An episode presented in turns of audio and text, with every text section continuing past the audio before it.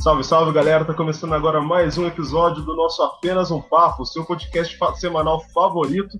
E hoje, nesse dia que o pessoal não tá muito feliz porque o PSG conseguiu a virada em cima do Atalanta, vamos dar início a mais um episódio. E aí, pessoal, como é que estão as coisas? Felipe, como que estão as coisas em Pinda, cara? Soltou muitos fogos aí? E aí, galera, boa noite. Aqui tá, tá tudo susto, pessoal, tá tudo susto. Nós estamos bem tristes com a Atalanta. Uma pena que não passou. Mas futebol é dessas. O futebol, se o futebol fosse justo, o Corinthians tinha ganho mais de uma Libertadores. Então, é, esse é o meu comentário a respeito disso aí. E eu tô ainda tentando achar minhas observações do podcast. Não achei. Espero achar até o final. E agora, vamos, vamos chamar. Vou chamar o Andrei na conversa, porque eu, junto com o Felipe, eu e o Andrei, a gente zoou a Tamar um tempo atrás, lá no, nos nossos primeiros episódios, falando que ela era parente da, da família Barbalho, porque ela é lá do Pará. E aí a gente descobre que o Andrei é descendente de libanês e que o Temer também é libanês. Ô, ô, ô Andrei, você é parente do Temer, cara? Escondeu isso da gente? uh, olá, meus amigos. Gostaria de dizer que o Temer é aquele primo que a gente não mantém contato. E é. neste podcast, no, no, tema que a gente vai, vai conversar hoje, eu vou aplicar o modo tiozão no meu tempo de infância, os desenhos eram melhores. Aí, cara. Não, aí o André me fala no meu tempo de infância. André, você tem quantos anos, André? Ô Tamara, Tamara, eu falo pra vocês, o Andrei, ele é o cara que toda semana que passa, ele dá um motivo pra gente expulsar ele do podcast e vocês não deixam expulsar ele. Porque no meu tempo porque no meu tempo de infância os desenhos eram melhores. Ô, ô Tamara, o André tá ia ser o cult. Ele ia falar assim: é, eu gostava de assistir Cowboy Bebop, hoje em dia só tem esse shonenzinho porcaria. Eu não porque um pouco no Hiro, o Asta só grita. E é isso, entendeu? Você, você ia ser cult, Andrei. Olha, pessoal, eu ia apresentar, eu ia apresentar a Tamara no episódio agora, mas acho que nem precisa, né, mano? Já chegou metendo o pé na porta. já chega mandando essa pro Andrei já. E aí, Tamara, como é que tá, cara? Eu tô de boa, tô. Tô que nem o Felipe tentando achar minha cola, mas eu já desisti de procurar porque meu computador não tá muito feliz comigo esses dias, então eu tô, tô me virando aqui, mas vai dar tudo certo. Vai dar tudo certo. É isso aí. E, e eu aqui, também aqui de Lorena, né? Eu, Anthony Santos. E bora lá para mais um episódio. E hoje mais animado, né? Porque os últimos episódios que a gente tem feito é só tristeza. Pelo amor de Deus, cara. É triste. Ah, mas sexta-feira que... tá aí. Sexta-feira tá aí pra gente gravar o giro de notícias aí volta a tristeza. Nem me fale, cara. E já que, que você mandou essa do tiozão, Andrei, começa você, cara, explicando por que que na sua época, na sua época, nossa, é, os desenhos eram melhores. O que edição melhor que tinha na sua época, cara? Ó, eu vou, eu vou fazer pela ordem de lançamento, mas o engraçado é que eu, eu, comecei falando essa, essa frase, mas de três, de três desenhos que eu vou falar, só um é da minha infância, o resto é tudo de agora. Então eu tô que nem um bolsominion com Sérgio Moro. Não, você tá igual bolsominion com, com ditadura militar, né? Que é a molecada de hoje em dia que enaltece a ditadura lá de 64. É, enaltece aí, aí depois, aí se acontece um processo judicial, fala que é censura. Mas tá bom. Então, então vamos deixar esse, esse assunto para sexta-feira. vamos lá. Eu vou começar com. Eu vou começar com um desenho que eu acho que assim, influenciou muito. Até hoje eu tenho um gosto de assistir filme de terror, é, de consumir uma literatura de terror, principalmente eu acho que por causa desse desenho. E eu vou citar o Coragem e o Cão Covarde. Era um desenho que eu assistia com 10 anos de idade, 8 anos. Mas assim, nitidamente não era um desenho só para criança, né? Porque nós tínhamos uma, uma pegada de terror e surrealismo muito grande no desenho. E assim, é, eu, acho, eu acho muito interessante uh, a, o sistema que o Coragem criou no sentido de você você tinha um terror bruto, mas ao mesmo tempo a criança não conseguia, não ficava com tanto medo, mas nitidamente era era era assustador. Só que era aquele assustador que te instiga a continuar assistindo, né? Então você tinha a figura do Coragem, que era é, literalmente o cão covarde, né? E, e tinha a Muriel, que era a, a avó boazinha, que o Eustáquio, que era. Um, nossa, um cara insuportável. O, o Eustáquio seria Bolsominion, isso, é, isso a gente pode afirmar. Cara, é verdade. Com certeza. Nossa. Mas é, eu acredito que acho que todo, todo mundo tem assistido, né? É, cara, eu eu tenho uma coisa para falar do Coragem. Você já terminou a fala, cara? Sobre Não, pode. Não, vamos conversar. Não, é que assim, o Coragem, cara, eu gosto muito desse desenho, de verdade. Gosto muito do Coragem. Só que eu não vejo coisa assustadora no desenho, sabe? Assim, pra gente que, que cresceu assistindo, na época, realmente assustava. Mas, Mas eu vejo coragem. Você já era um tiozinho nessa época. Não, não era nada. Não era nada. André, eu de lembrar que coragem é de. brincadeira, brincadeira. É de, é de não, coragem tem a idade do Andrei. Coragem tem a idade do Andrei, cara. Mas assim, cara, voltando ao assunto, é... você pensa num cachorro que se muda pro interior, que não tem nada em volta. Assim, a gente tem cachorro em casa, cara, e qualquer barulho o cachorro tá latindo assustado, sabe? Eu acho que o Coragem, por ele não conhecer aquele lugar onde ele tá, ele fantasia aquilo tudo que acontece, sabe? E eu acredito que nada daquilo aconteça, cara. Eu acho que é tudo coisa da, da imaginação e do medo dele. Você consegue ver por esse lado, cara? Então, você acabou de, de matar uma das teorias de conspiração do desenho, né? Uh, o desenho tem uma dessas teorias de que tudo não se passa de uma imaginação do Coragem, que todos os monstros que ele que ele, visi, que ele enxerga são tudo imaginação e são pessoas que visitam a casa.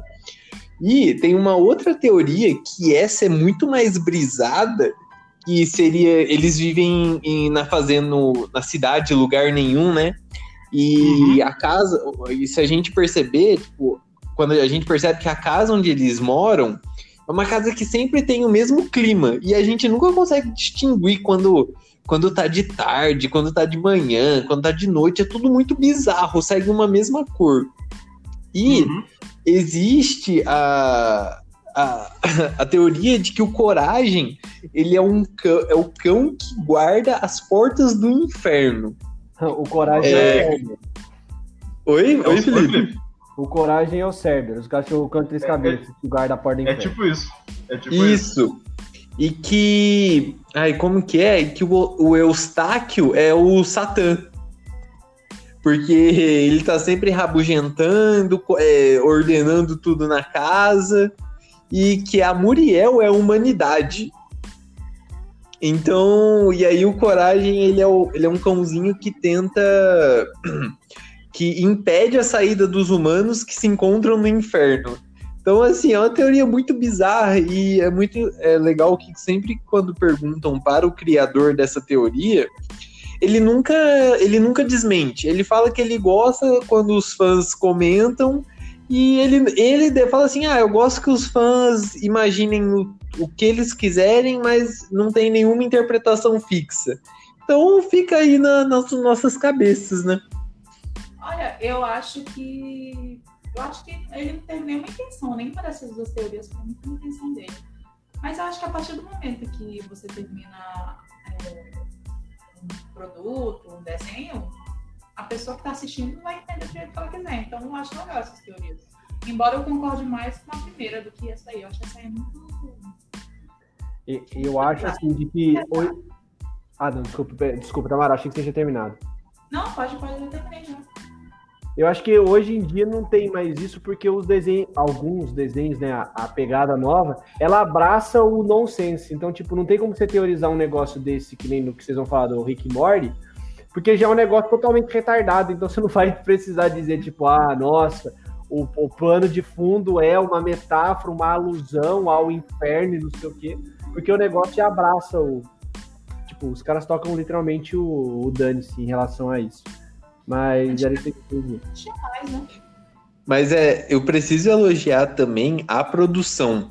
Que assim, o design de produção do Coragem é muito bem feito. A gente tem as figuras dos monstros que estão sempre. Eles sempre mudam bastante os monstros. É muito bem desenhado, é muito bem dublado. A dublagem brasileira é maravilhosa para desenho. Então é. Acho que assim, é, é um desenho fechadinho, bonitinho, assim, que vale muito a pena para uma criança assistir, para um adolescente assistir e até mesmo um adulto consegue assistir. Quem é que nunca ficou falando pela casa? Muriel!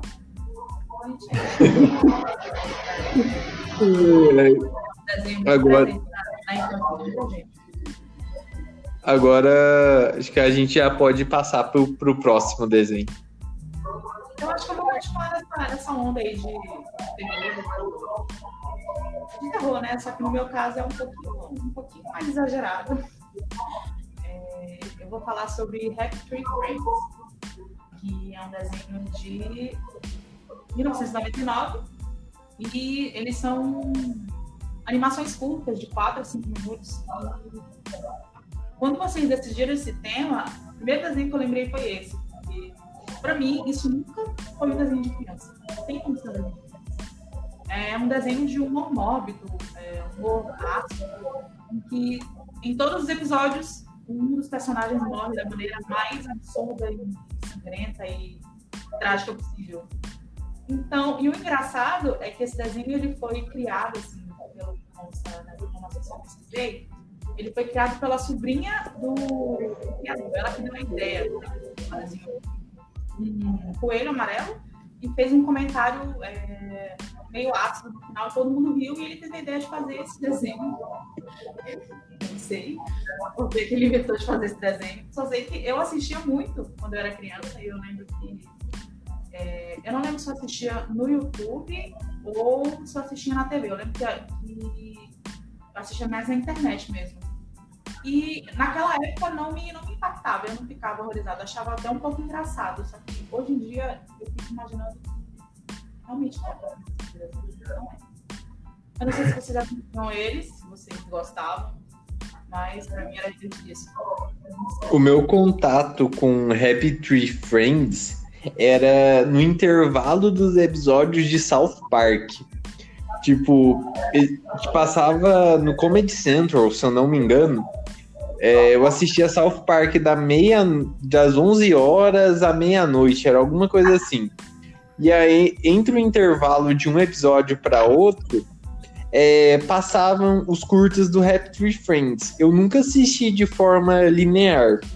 Então, eu sempre assisti é, os episódios esparsos.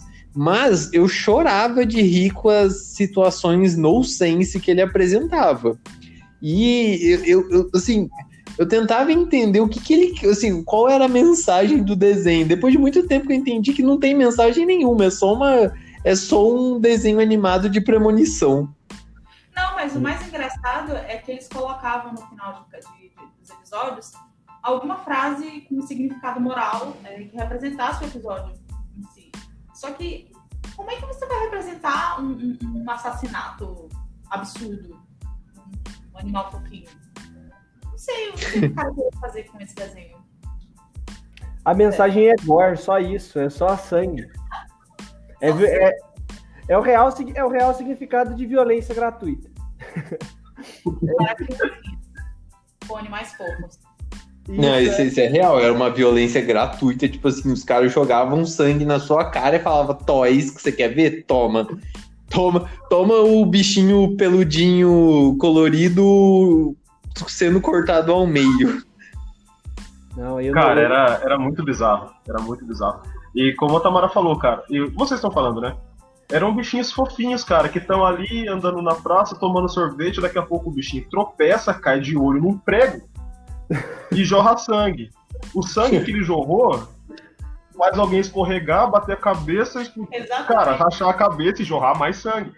Como que você vai colocar uma mensagem moral, de- uma mensagem moral, e ainda assim, mesmo que coloque a mensagem moral no final do episódio, cara, você nunca que vai prestar atenção na mensagem se você tá com aquilo, daquele monte de cena bizarra anterior fresco na sua cabeça, cara. Você não vai prestar atenção na mensagem, de jeito nenhum. O Happy Tree Friends, ele é mais novo que Premonição? Ó, que o filme Premonição? eu acho É. que. Acho que sim. É, é sim, é sim. Ele é bem mais Porque, recente. porque segue a mesma premissa, né? Ó, o- a Tamara falou que é de 1999. Isso. Eu tô vendo aqui O, o Premonição. o primeiro Premonição é de 2000. Caramba! Caramba, Ó. juro que eu não sabia. Então, então, ó, uma acusação aqui. Premonição copiou Happy Tree Friends. Vamos fazer, vamos fazer esse filme aqui de premonição naquele desenho do- dos animais fofinhos. Eu queria fazer um Se a comentário. gente, Falar- pode se a gente pesquisar, tem processo de plágio nos Estados Unidos. Eu queria fazer um comentário do Andrei dizendo que ele acompanhava Rap Rap Tree Friends pelo Comedy Central. Eu acho que isso daí já entrega muito da idade dele e como que ele era novinho mesmo. Porque quem que tinha Comedy Central quando era criança? Ó, pe- cara, Comedy Central eu assistia quando eu era pré-adolescente. Né, Então, mas você fica falando aí de ah, minha infância, minha infância. Mas eu tenho que admitir também, cara. Eu tenho que admitir também que, que eu também assisti Happy Friends pelo, pelo Comedy Central. Não, eu nem conhecia antes, de verdade. Pô, aí você me complica, hein? Eu realmente conheci pela internet. Eu, Eu tô com a conheci, Tamara nessa. Mas eu conheci pela internet. Avisava os episódiozinhos, eu assistia e pronto. E era bem rapidinho. E eu não sei. Sim. Então vai, Felipe. Agora o Felipe deu essa cortada porque ele tá querendo falar de anime. Não, eu falo, quando eu falo de anime, eu queria. Se a gente for deixar nessa pegada. Nessa pegada de. Já sei. de, de, tipo mensagens mais, digamos, diferentes, diferenciadas, eu acho que, que dá pra deixar. Deixa o anime pro final, porque o, o anime que eu escolhi ele é tão bonitinho de assistir, tipo, ele é muito triste, mas, mas é tão bonitinho. Mas, galera, eu acho que a gente, assim, a gente- já que a gente não vai falar de Os Simpsons, de que é o previ- é prever o futuro, essas paradas todas, acho que a gente tem que falar de Family Guy. E a gente tem que entrar no conceito do, do que é politicamente correto e o que, que não é. A gente não vai entrar naquela coisa, ah, a gente tem que ser politicamente correto, porque isso daí é papo de bolsominion que quer ficar sendo preconceituoso, e aí quer ficar falando que ele acha que ele pode ficar falando qualquer coisa. Mas assim, o, o Family Guy, se você procurar, tipo, polêmicas, você vê, assim, tipo, galera, eu assisti quase tudo. Acho que tem 12, 13 temporadas. Não, no- 18 temporadas. Eu devo ter assistido umas 13. Tem umas sacadas desse desenho muito da hora, mas muito da hora. E tem umas coisas também assim que você pensa e fala assim, meu, como que isso vai pra televisão? Não, não, não é possível, sabe? Porque assim, ele vai criando uma série de estereótipos, então, tipo, o Peter, que é o principal, ele é o. Né, ele, ele imita o Homer. Então ele é o americano acima do peso, o cara é uma anta, assim, burro pra cacete. Aí tem o filho que é gênio, aí tem o cachorro que fala que ele é, tipo, quer pagar de liberal, só que ele, na verdade, é o, é o liberal que não entende merda nenhuma, então ele só finge, finge ser é, intelectualizado, essas coisas. Mas assim, o que eu queria dizer é que assim, eu peguei duas, duas cenas, e aí eu acho que eu vou mais para até a- a- o que o Anthony vai falar, né, de episódio, que assim, os caras têm, eles fazem crítica, eu acho que diferente dos Simpsons, mas eles dão nome aos bois. Então eles vão criticar o, o, o George, w. Blu- Jo- Dor- George W. Bush na cara dura, eles vão zoar o Obama, eles zoam o Ryan Reynolds, zoam o, Just- o Justin Timberlake, o Justin Bieber, então, tipo, é na, os caras apontam pra quem que é.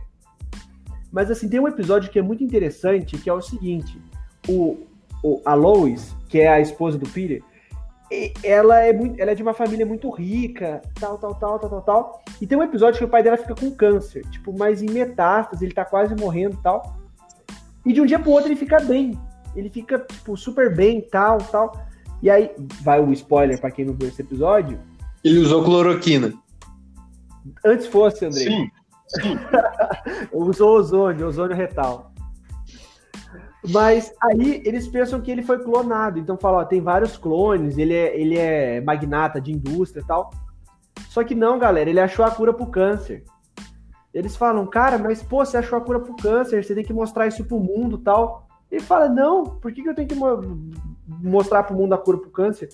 Poxa, porque tem tanta gente que morre disso. Ele fala, eu tenho esse negócio desde 1999. Imagina, ali seria 2008, 2009. E é muito mais rentável a gente ficar deixando as pessoas se tratarem do que eu dar a cura para todo mundo. Eu vou ganhar muito menos dinheiro se eu der a cura. E todo mundo fica, nossa, horrorizado tal. E eles convencem ele a mostrar a cura pro mundo. E aí no final o dinheiro fala mais alto e fala: quer saber que se foda, eu não vou mostrar, não vou dar a cura pro mundo inteiro, vocês que continuam gastando dinheiro, se fuder em, em, em tratamento. E a outra, eu, vou, eu, eu, sei que eu tô falando muito, às vezes eu faço, acabo fazendo isso aqui no, no, no podcast, mas é uma piada polêmica pra cacete, mas eu vou falar, e assim, se eu for maldoso, vocês podem falar. O, o cara do Family Guy, ele cria duas outras séries, que é o American Dad, que eu falo depois um pouquinho, e o The Cleveland Show. E o The uma... Cleveland Show é spin-off do Family Guy, né? Isso, isso, é. Aí tem uma cena no American Dad que passa um furacão, um tufão nos Estados Unidos, e aí três casos de, dos três universos diferentes caem uma do lado da outra. Então cai a casa do, do, do American Dad no meio, a casa do Peter na dire a, a direita e a casa do Cleveland à esquerda. Então, tipo, tudo destruído, igual o cenário de, de furacão mesmo. Aí, na hora que o, o Stan, que é o cara do American Dad, ele sai, aparece o Cleveland, e o Cleveland é negro. E aí ele aponta uma arma para ele e fala assim: seu bandido, tipo, porque ele tá andando no, no, no, quintal dele. Aí o Cleveland puxa uma arma e fala: legítima defesa. E os dois ficam, tipo, aquela coisa de faroeste, um apontando a arma pro outro. Aí chega o Peter, e ele fala assim: nossa, um branco e um negro conversando como se isso fosse normal. Gente, olha o nível Aí eles ficam um apontando a arma pro outro, aí o Cleveland, Peter, mas você me conhece, cara? Não, cara, eu tô pensando, pô, isso daí não é normal, não é normal. O humor dos caras é disso pra baixo. Então o cara quer fazer uma crítica ao racismo, ele joga uma dessa. Cara, só pra. Bem, é ele, por exemplo, se a gente, se a gente acha que o Brasil é preconceituoso, lá eles são bem piores. Então, a maioria do, do, dos, dos cartoons, dos desenhos dele tem essas paradas. Eles, eles fazem sem dó, pra ser bem sincero. Sim. Eu tenho, é... eu tenho só uma crítica a fazer ao criador do, do, do American Dad, do Family Guy e do Cleveland Show, que é o, é o Seth MacFarlane. E quando ele se aventurou para os filmes, Gente, ele fez um filme tão ruim, tão ruim. Mil maneiras tão... de pegar numa pistola. Putz, galera, eu assisti 10 minutos desse filme, eu falei, eu não consigo, eu não consigo. E assim, é uma pena, cara, porque era um cara que podia passar por uma mídia maior, que, que, é, o, que é o cinema, e passar essa crítica escrachada pra um filme sério, o cara me manda uma dessa. Mas é esse filme mesmo, né? É esse filme mesmo. É. E eu vou fazer primeiro aqui, ó. Primeira, a primeira crítica eu vou fazer ao Felipe, que chamou um estadunidense de americano. Nesse podcast isso é proibido. Felipe não escutou o podcast passado. Não, toda eu... vez toda vez que a gente fosse referir a alguém nascido nos Estados Unidos da América, é estadunidense agora. Não existe essa de americano mais. E, e a minha crítica ao, ao desenho é que, pra você ver, né, cara, a moral do Bob's Burger é tão ruim que nem nessa realidade do furacão os caras apareceram, cara. Bob's Burger é, é muito ruim. É muito ruim. E, e sabe o que, que é o pior, Anthony? Sempre, sempre é indicado pra prêmio, eu não entendo, cara. Então, cara. E, assim, é, eu tenho uma coisa assim, tipo, esse, a fórmula é sempre a mesma, né? É a fórmula do, do, da piada sexual, do, da crítica, tal, tal, tal. Só que assim, você vê como que não é uma coisa é tão fácil de se fazer, né? Tinha um outro desenho do FX, cara. Como é que, é que se passava num parque nacional? Como é que era, tipo, esses parques? Parque é o. É o. Como que chama mesmo? Putz, cara, eu sei o nome. É... Cara, nossa, fugiu. Eu vou procurar é aqui. O, é o desenho do Toshi. É o desenho do Toshi. Eu vou tentar achar aqui, cara, porque. Cara, e a prova de que não, não, não, não é fácil você fazer um negócio desse, porque ali é um humor extremamente escrachado, tipo, só piada sexual, só piadinha assim, e é uma bosta. E fica uma bosta. Sim. E você vê que o cara não consegue copiar a mesma forma, porque assim, tipo, é, por mais que a gente, a gente fale que, tipo, os Simpsons. O Simpsons é referência nisso, né? Se for colocar, tipo, Simpsons, South Park, essas coisas assim. Mas, tipo, eu acho o Family Guy muito legal porque ele tem umas sacadas muito massas. E assim, tem, tem uma outra, e a gente pega para falar mal do governo um pouquinho, que é um episódio que a esposa do Peter ela se candidata a prefeita. E ela começa a falar dos. Tipo, ela tá num, numa, num debate, debate aberto ao público, e ela começa a falar: a gente precisa melhorar isso, melhorar aquilo, e todo mundo fica quieto, ninguém entende. Aí vai o outro prefeito, que é o Adam West, que foi o Batman, tal, tal, tal, tal, tal, ele fala. O cara pergunta um negócio pra ele e fala: Nossa, achei muito legal a sua pergunta, cara. A gente tem que perguntar mesmo. Porque a pergunta torna o mundo um lugar melhor. E todo mundo acha super top. Aí o, o Brian, que é o cachorro, fala pra Lois assim: você não pode ficar falando de coisa séria para pro seu, pro seu eleitorado. Você tem que falar o que eles querem ouvir. E ela fala: mas como assim? Fala só assim, tipo, 11 de setembro. Aí o pessoal pergunta: o que você vai fazer de acordo com a setembro? O 11 de setembro foi uma grande injustiça com o povo americano.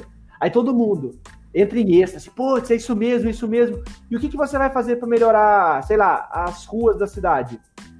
Nós temos que nos vingar do 11 de setembro. E todo mundo, é, não sei o quê. Então, tipo, é, é foda, porque o mundo é assim mesmo. Você não precisa de político inteligente, você só precisa de alguém que fale o que a população quer ouvir. É, é aquilo, e, né, cara? A gente tem que que achar um inimigo. Foi a mesma coisa nas eleições aqui. Se a gente for pegar que não tinha diálogo, tinha. Temos que acabar com os comunistas. Temos que acabar com o PT. É, é isso, cara. É o mesmo discurso. O que eu acho muito engraçado que vocês estavam discutindo de quando um desenho é bom e de quando um desenho é ruim. Você tem a, a, mensagem, né? A mensagem principal que eles querem passar de um, de um episódio. E dá certo quando você se baseia de que quem está passando essa mensagem são os personagens, e esses personagens têm que ser carismáticos. E, tipo, no Family Guy, cara, você consegue se relacionar com qualquer personagem. Você consegue gostar de qualquer personagem ali, até do Stewie que quer matar a mãe dele. É. Então, cara, é complicado. Ô, Felipe, eu lembrei o nome do desenho, é Brickleberry. Isso, esse mesmo. Nossa, cara, eu assisti um episódio, fiquei pé da vida e falei, não vou assistir essa merda, não. É, é forçado pra caramba. E quando você falou do. Você ia falar a piada do American, American Dad, não, desculpa, do Family Guy, eu achei que, que você ia falar daquela da. É, é Bárbara Bush? É, é a esposa, né, do, do George W. Bush, não era? Isso, que o Peter se fantasia de Bárbara Bush no Halloween e fala: Bárbara Bush atropelou uma pessoa. Não sei se você lembra disso, cara. Essa eu não lembro, cara. Mas, velho, eles têm muita piada de mau gosto, velho. Tem, eu tava vendo uma assim, não lembra, né? De que o Peter contrata um judeu, velho, pra mexer nas finanças dele. Ele ganha um judeu num, num concurso, sabe? Cara. Aí tem, tem piada, tem uma piada, tem piada, gente, tem piada de AIDS, tem piada de homossexual. Tem o pai do Quagmire, que é um maníaco, o Quagmire é literalmente um maníaco sexual, né? Sim. é transexual, então mostra a briga daquilo. Tem, tem a irmã do Quagmire, ela, ela sofre violência doméstica. Então mostra, tipo, ela do lado do cara e ela fala assim, tipo, bom dia. E o cara dando um soco na cara dela. Então, tipo, meu, os caras banalizam violência doméstica, que é uma coisa extremamente séria. Assim. Pô, é... tem o. Tem o cara também que é o típico patriota, que é o da cadeira de rodas detetive, policial, eu esqueci o nome dele. É o Não, Joe. Joe. Joe. Joe. Joe. É que assim, o negócio, cara, acho que do patriotismo fica pro, pro, pro American Dad. Porque o American Dad, assim, se vocês quiserem, eu já até puxo o gancho. O American Dad é a mesma coisa, qualidade inferior, mas 100% patriota. E eles têm abertura que só perde, acho que em termos de patriotismo norte, norte-americano, nor, estadunidense, desculpa. Estadunidense, o que o, o, Como é que é do American Fock é? Qual que é. Caramba! Como é que é o nome, Antônio? Aquela... O do. Não é do Chuck Norris?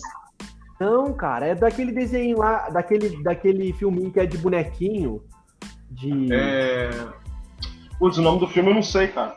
Não sei. É, peraí, eu vou pegar aqui pelo tema. Tamara, fala alguma coisa aí, você tá quieta. Desculpa não falar de anime. Não, é porque é, eu, não, eu não assistia nem Family. Eu assistia. Tamara Glória Pires.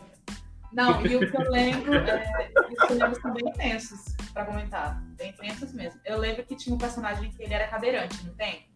O Joe, é? É o Joe. Tem, tem. tem. a- além do fato da, da filha dele ser totalmente odiada pela família. Era- É, não, A tem Meg. isso. Nossa, a Meg, a Meg sofre naquele desenho. Puta merda. E o é, Chris, que é então- um imbecil, né, cara? Tem o Chris que é um imbecil. Os Mas episódios o Chris são é- bem, bem tensos mesmo. O Chris ainda é bonzinho, ele tem bom coração, entendeu? Tipo, gente, mas tem até. Assim, putz, é, é- é difícil a gente falar isso sem a gente parecer que. Que- se- sem parecer que a gente é escroto, sabe? Tipo, de maldoso, essas coisas assim, mas, tipo, tem um personagem lá que ele é pedófilo. O tempo inteiro Tem, mostra tem, o ele- velho. É, Putz, como que é o nome desse velhinho mesmo, cara? é o O Herbert. Herbert. Herbert. É, ele, ele aparece lá. Vou comprar aqui um, um- Tem episódio que ele quer comprar. Ele fica andando com o caminhão de sorvete. E ele faz o tempo inteiro é, referência a, isso- a referência não, mas tipo. É referência. Referência a, aquele pedófilo. O tempo inteiro. E ele, ele nunca é pego. Nunca prendem ele. Todo mundo sabe que é pedófilo. É errado. É um desenho errado, galera. Assistir, mas, puta. Tem umas, tem umas mensagens interessantes, mas é. É complicado, porque é o limite do até que ponto o humor ele pode, ele pode, ele pode ser agressivo, né? Porque ele tem que atacar os Sim. outros. Sim. Até, até que ponto. E o, o que eu falei pra vocês é do Team América. Você sabe qual que é Team América, Andrei, ou não? Não, não sei qual que é, não. É com fantoche, cara. Não é fantoche? É fantoche? Eu conheço a musiquinha, a musiquinha que você falou, na hora eu peguei a referência, mas eu não, eu nunca, eu, eu lembro de, de meme, cara, de meme do Chuck Norris. Não, velho, Team América também. Os caras os caras estão lá em Paris, aí eles chegam atirando em tudo tal. Aí eles destroem o Louvre. Aí o cara solta um míssil, explode a Torre Eiffel. Puta que pariu, explodiu a Torre Eiffel. Tipo, se dane, velho, que eu explodi isso daí. É. Foda. O espírito estadunidense, é isso aí mesmo. É, cara, é. Falei muito, galera. Peço perdão aos nossos ouvintes aí que ouviram a minha voz demais. O Anthony precisa falar de um, um desenho dele que ele não falou até agora. Então, gente, é... eu não falei até agora porque eu tava pensando bem como que eu ia falar, cara. Que eu fiz... Cara, eu escrevi um- duas folhas aqui praticamente pra, pra falar dos desenhos. Então, é, eu já vou adiantar é, os três desenhos que eu vou falar, porque eu vou tentar fazer uma ligação entre os três. Porque foi assim, como o Andrei disse na época dele, porque ele é muito velho, sabe? Tinha, havia desenhos melhores. E eu vou trazer desenhos dessa nova geração, que é o Steven Universe, Hora de Aventura e, como o Felipe citou antes, Rick e Morty. O Felipe falou do, do nonsense de Rick e Morty, é, que a gente não, não, não precisa esperar muita coisa além do nonsense, tipo, não vai ter nada escondido. Só que tem muita filosofia por trás, cara, do- dos episódios. E, sobretudo, do Rick. Porque o Rick, se a gente for pegar na filosofia, ele é o super-homem, né? Ele é o super-homem, não o super-homem que, que não tem medo de. É, que é a prova de bala, que, que sofre com, com kryptonita. Mas o super-homem a ponto de dele ser, ser livre. O super-homem a ponto de ser livre e não temer consequências. Esse é o, o super-homem segundo a filosofia. O Rick é o Capitão, Pa- o Pa- Capitão Pátria. não porque o Capitão Pátria, ele, tipo, ele é invulnerável. O Rick, ele sabe que ele não é. Mas ele sabe que se ele morrer, acabou. É, ele não precisa temer de ir pro céu ou temer de ir pro inferno. Ele age conforme a consciência. Apesar de ter um episódio que, se eu não me engano, é o começo da terceira temporada, ou o começo da segunda temporada, não lembro qual episódio que é, que ele tá pra morrer, que eles estão caindo no espaço, né? E ele não consegue pegar o relógio dele para se te- teletransportar para a realidade dele. E, e ele pede por Deus. É a primeira vez, no- se eu não me engano, é a primeira vez no desenho que ele chama por Deus na, na, na realidade ali.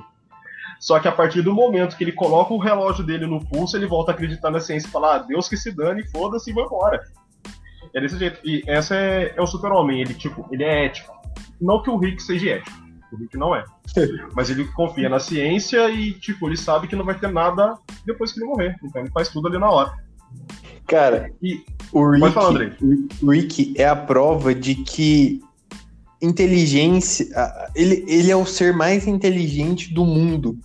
E... De todas e de todas as realidades. Ah, é, de todas as realidades. Né? De todas as realidades. Só que ele, ele é egocêntrico, além de, ele é egocêntrico e ele é egoísta. O, o mundo que ele tá só não é melhor porque ele não quer. E além disso, ele. É, spoiler, acho que da segunda temporada, ele destrói o mundo dele porque ele criou algo que nem ele conseguia é, consertar. Então, e ele deixa subentendido que não foi a primeira vez, né? Porque Sim. ele fala, é, é isso, quando a coisa não dá certo, a gente vai, vai para uma outra realidade, acabou. Ele tem pra onde fugir, as outras pessoas não. Cara, e a gente, eu... a gente já citou isso em outro podcast, né? Da, das realidades que a gente não gostaria de sobreviver. Eu falei eu isso aí, cara, acho, eu não gostaria de na dele. Pode falar. É, eu acho que essa cena, cara, e esses episódios, eu acho que são, assim, os piores no sentido de que até o, o Morty, cara, o Morty fica piradaço uns dois, três episódios para ele voltar ao normal. Sim. Porque é um negócio sim. que choca tanto ele, cara, porque ele tem, assim, eu acho que assim, para mim é a melhor, é o melhor, é o melhor diálogo da série inteira, que ele vira pra, pra irmã dele e fala: "Você tá reclamando?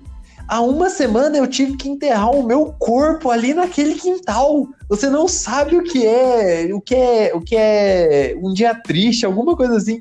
E cara, Sim. você percebe o quão ferrado é o Morty por causa do Rick. Sim, sim. Até porque o Rick usa mais o Morty como escudo, né?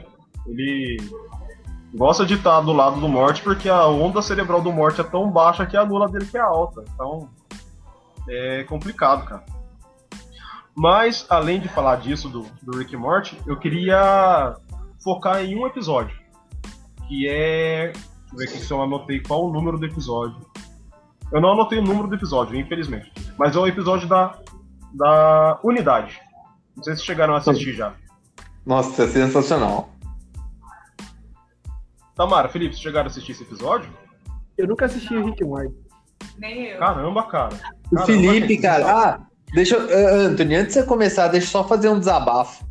Cara, eu lembro, nossa, estava na faculdade, eu e o Felipe, a gente saía pela parte de trás da faculdade. Eu todo Normal, alegre, eu falei, também. pô, Felipe, comecei a assistir Rick and Morty. Legal pra caramba, pô, desenho da hora.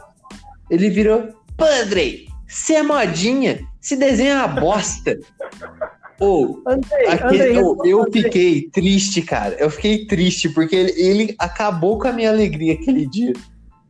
Oh, eu posso. Eu de defesa, porque a Constituição me assegura direito de resposta proporcional a grave. Andrei, responde. A minha frase ela pode estar assim: se, 50% errada, porque pode não ser uma merda. E de fato não é. Eu que sou chato mesmo. Mas que você é modinho, você é modinho, né, Fião? Você vai dizer que eu tava errado disso? Cara, qual o problema de eu assistir Rick and Morty? Você vai falar que o Antônio é modinha porque ele assiste Rick and Morty também? Andrei, assim, Andrei, faça uma reflexão na sua vida. Você é modinha. A gente pode fazer um podcast pra dizer por que, que você é modinha. Eu sou chato do Rick and Morty, pra ser sincero pra vocês, assim, tipo, eu, eu acho legal tudo que vocês estão falando. De verdade, falando na boa mesmo, e eu, eu entendo que eu que sou chato. Mas eu não gosto do Rick. Eu acho muito chato aquela voz de pingaiada dele, aquela aquela baba de álcool que tem na boca dele, da, da cara dele ser suja. Eu não gosto do desenho por causa disso. Não, mas eu tô sendo sincero pra vocês. Tipo, não gosto por causa disso, entendeu? Tipo, eu acho a voz dele muito ardida, mas eu, eu entendo que eu que sou chato. Eu que, eu que sou sou chato de não assistir isso e entender, tipo, puta, toda a filosofia por trás disso. Mas eu não retiro o fato de você ser bodinha, Você pode ficar nervoso comigo, mas você é, filho. Cara, contra fatos, não há argumentos. Você, você somente você somente fala que eu sou modinha, só que os fatos dizem ao contrário. Então, minha meu ser está inabalável diante das suas falsas acusações. Responda-me que fato que você me mostrou que refutou o que eu disse. Cara, eu acho que assim, se o Alexandre de Moraes assistir, ouvir cinco minutos desse episódio, você entra no inquérito da fake news. Eu acho que se o Alexandre de Moraes ver, ouvir esse podcast, ele vai colocar você junto com o Bernardo Kister. Porque você tá falando, falando, falando, não tá mostrando prova nenhuma na minha mesa. Não tem nada aqui na minha mesa mostrando que você tá certo. Vamos parar com isso, vamos parar com esse debate desnecessário no podcast. Deixa isso aí pra briga no privado. vamos, vamos gravar um podcast de Treta Felipe e Andrei. Vocês deixam eu e o Andrei discutindo duas horas aqui. Só, eu só tenho que lembrar que quando eu conheci o Andrei, ele virou para mim e falou: Cara, você curte basquete também? Eu falei, curto. Nossa, eu gosto de basquete pra caramba. E pra quem que você torce? Aí o André vira, ah, eu torço pro Golden State Warriors. Aí na minha cabeça fala, puta, modinha pra caralho. Você tá vendo, ó, ó, ó Tamara, Tamara, pra, Tamara entrar na conversa ela, e ser a terceira, o terceiro voto do modinho. Qual que é o filme que o Andrei gosta? Fala assim, pensa assim, um filme que o Andrei gosta. Fala pra nós. Tamara, fala com a gente, Tamara. Pensa assim, tipo, se você fosse pensar num filme que o Andrei gosta de assistir, adora, é, é, tá na fanbase, qual que é o filme? É os cult, tenho certeza. Ah, eu pensei que era Nossa, cara, acabou. Acabou a discussão, Anthony volta Não. a falar do Rick and Morty. Tamara, você a Tamara é complicou... é isenta. A Tamara é isenta nesse Tamara, programa. Você me, você me complicou, que era pra ter falado assim, Star Wars, eu falei assim, olha aqui. Falei pra você, eu, eu, enfim, eu não vou... Eu, eu me recuso, porque a Tamara complicou meu argumento aqui. Não, mas aí, mas aí é verdade mesmo. É, é Star Wars, assim, o dos Anéis, é. Batman vs Superman. Superman. tá, tá, aí, ó, tá Baby Driver. É, o Baby Driver é top. O Andrei tá. Não, ó, veja bem, veja bem, deixa eu só fazer um. Olha, olha o argumento do Felipe. Seguinte, se eu gosto de algo que é famoso e ele não gosta, eu sou modinha. Se eu gosto de algo famoso que ele gosta, aí é porque o negócio é bom. Andrei, Andrei, já falei isso pra você, cara. Andrei, como que eu não gosto? Cara, onde que eu não gosto de Star Wars? Onde que eu não gosto de filme cult? Onde que eu não gosto de Batman vs Superman? Eu acho que não é tudo isso, velho. Essa que é a minha crítica. No momento algum diz que é ruim. Não é ruim. Não é bom só. Entendeu? É igual coragem, em lugar nenhum. Entendeu? Eu, eu, me recuso a continuar essa discussão, tendo em vista que a pessoa, o nosso Sérgio Moro da discussão, decidiu que eu. A, o filme, ela me lembra. A primeiro filme que ela lembra de mim são os filmes cults. Já tá decidido. Andrei, você. Mas, é, mas, é, mas é como a gente fala no, no Telegram, Andrei. Se você visse anime, você ia ver só os animes você não, ele ia ser outra cult que ia falar que, que é, Devilman Crybaby tinha que ser mais apreciado porque ninguém conhece. Mas deveria não, mesmo. se você falar mal de Devilman Crybaby, aí. Não, não, não vocês não entenderam. Vocês não entenderam. Eu Felipe, concordo. Felipe, ele, ia, ele ia falar Felipe. todo mundo conhecer, porque é um negócio, uma obra-prima tal. Mas, tipo, todo mundo já conhece. Entendeu? Tipo, é um, é um anime que todo mundo sabe e as pessoas só não assistem. Você está caindo em falácias. Não tô, Andrei. Andrei, não tô, não, Vamos continuar com a discussão de Rick and Morty, que o seu argumento já foi batido. Ah, Andrei, você, você tá parecendo a discussão eu acho que Eu acho que você tem que pegar seu passaporte e se juntar ao Alan dos Santos. Mas foi como eu falei, mas foi como eu falei no Telegram. O Andrei seria aquele tipo de pessoa que ia ficar com raiva do Miami List ou do N-List por não conseguir dar nota quebrada. Isso. Ele, o Andrei, tá, tá, Tamara, já o Andrei seria o cara que ia ver Evangelho e falar assim: Meu, como que a galera não entendeu o final do Evangelho de primeira, meu? Poxa, entendeu? Vamos parar. Andrei, ó, você começou essa discussão. Ô, André, André, André, olha a internet, André, olha a internet aí. É... Enfim, vamos voltar pro Rick Morty, por favor. Gente, eu ri pra caramba agora. Falando sobre Rick Morty, eu gostaria de dizer que eu nunca assisti nem episódio. Desculpa, gente. Eu sou uma negação. Nossa, Mas é Tamara, é você é tão chata, Tamara. Nossa. Mentira, brincadeira. Desculpa, André, brincadeira. Você sabe que eu gosto muito de você. Eu falo isso porque é verdade. Anthony, falou, Anthony, até agora você não conseguiu falar do episódio que você gosta. Eu acho que, acho que essa treta não acontece no Telegram. Eles gostam de brigar porque eles estão eles ao vivo, é só por isso. Estão online. a gente concorda no Telegram, né? Mano, é que a Tamara nunca presenciou as conversas no WhatsApp e cada um manda áudio de três minutos contra-argumentando que o outro mandou um áudio de cinco minutos. Não, é, o, o pessoal tá louco. A, a, minha relação com o André é assim: a gente se dá bem no, no digitado e pelos áudios. Aí, chega na, na, gravação, a gente tem que um ficar discordando do outro. E se vocês quiserem ver o pior de tudo, é ver a gente jogando bola junto, no mesmo time. Aí, aí vocês vão ver assim, o ápice da, da, da rebeldia, da, da, da, do lado animal da coisa, porque falar pra vocês, é, é, é difícil. Anthony, continua, Anthony. Vai lá, deixa, deixa, deixa, eu voltar, tá vendo? se a unidade tivesse presente agora, isso não tinha acontecido. é o que eu vou explicar no, aqui na, na minha fala desse episódio, em especial desse episódio do Rick Morty. Porque nesse episódio, gente, é, a gente tem um conceito de, de sociedade. E aquele do, do, Thomas Hobbes, que precisa do, do Estado para que, a, a, que a sociedade se desenvolva. Porque nesse episódio, a gente vê o Rick e o Morty, o, o início do episódio, né? São Rick, Morty e Summer numa nave. E pensa num clichê de filme alienígena, de pessoas sendo invasores de corpos, pessoas tendo o corpo invadido por outros seres. E nisso, quando a pessoa tá, tá possuída por esse outro ser, esse ser reconhece o Rick. Aí ele reconhece esse ser como uma, como uma unidade. O nome do ser é unidade. Nisso eles vão viajar e conhecem esse, esse, esse planeta em que a unidade habita. E nesse planeta, é, as pessoas são todas possuídas pela unidade. Então, se no caso aqui, tá, se tivesse nós quatro conversando, não seríamos nós quatro conversando, seria uma pessoa só conversando consigo mesma, porque todos estariam possuídos pelo mesmo ser, entende? Vocês uhum. conseguem entender isso aí? Sim. Então, é, e qual que é a ideia do, do episódio? Que sem um estado forte, neste caso, a sociedade se autodestrói. O ser humano, em seu estado artificial, que é possuído pela unidade, ele mantém a sociedade firme.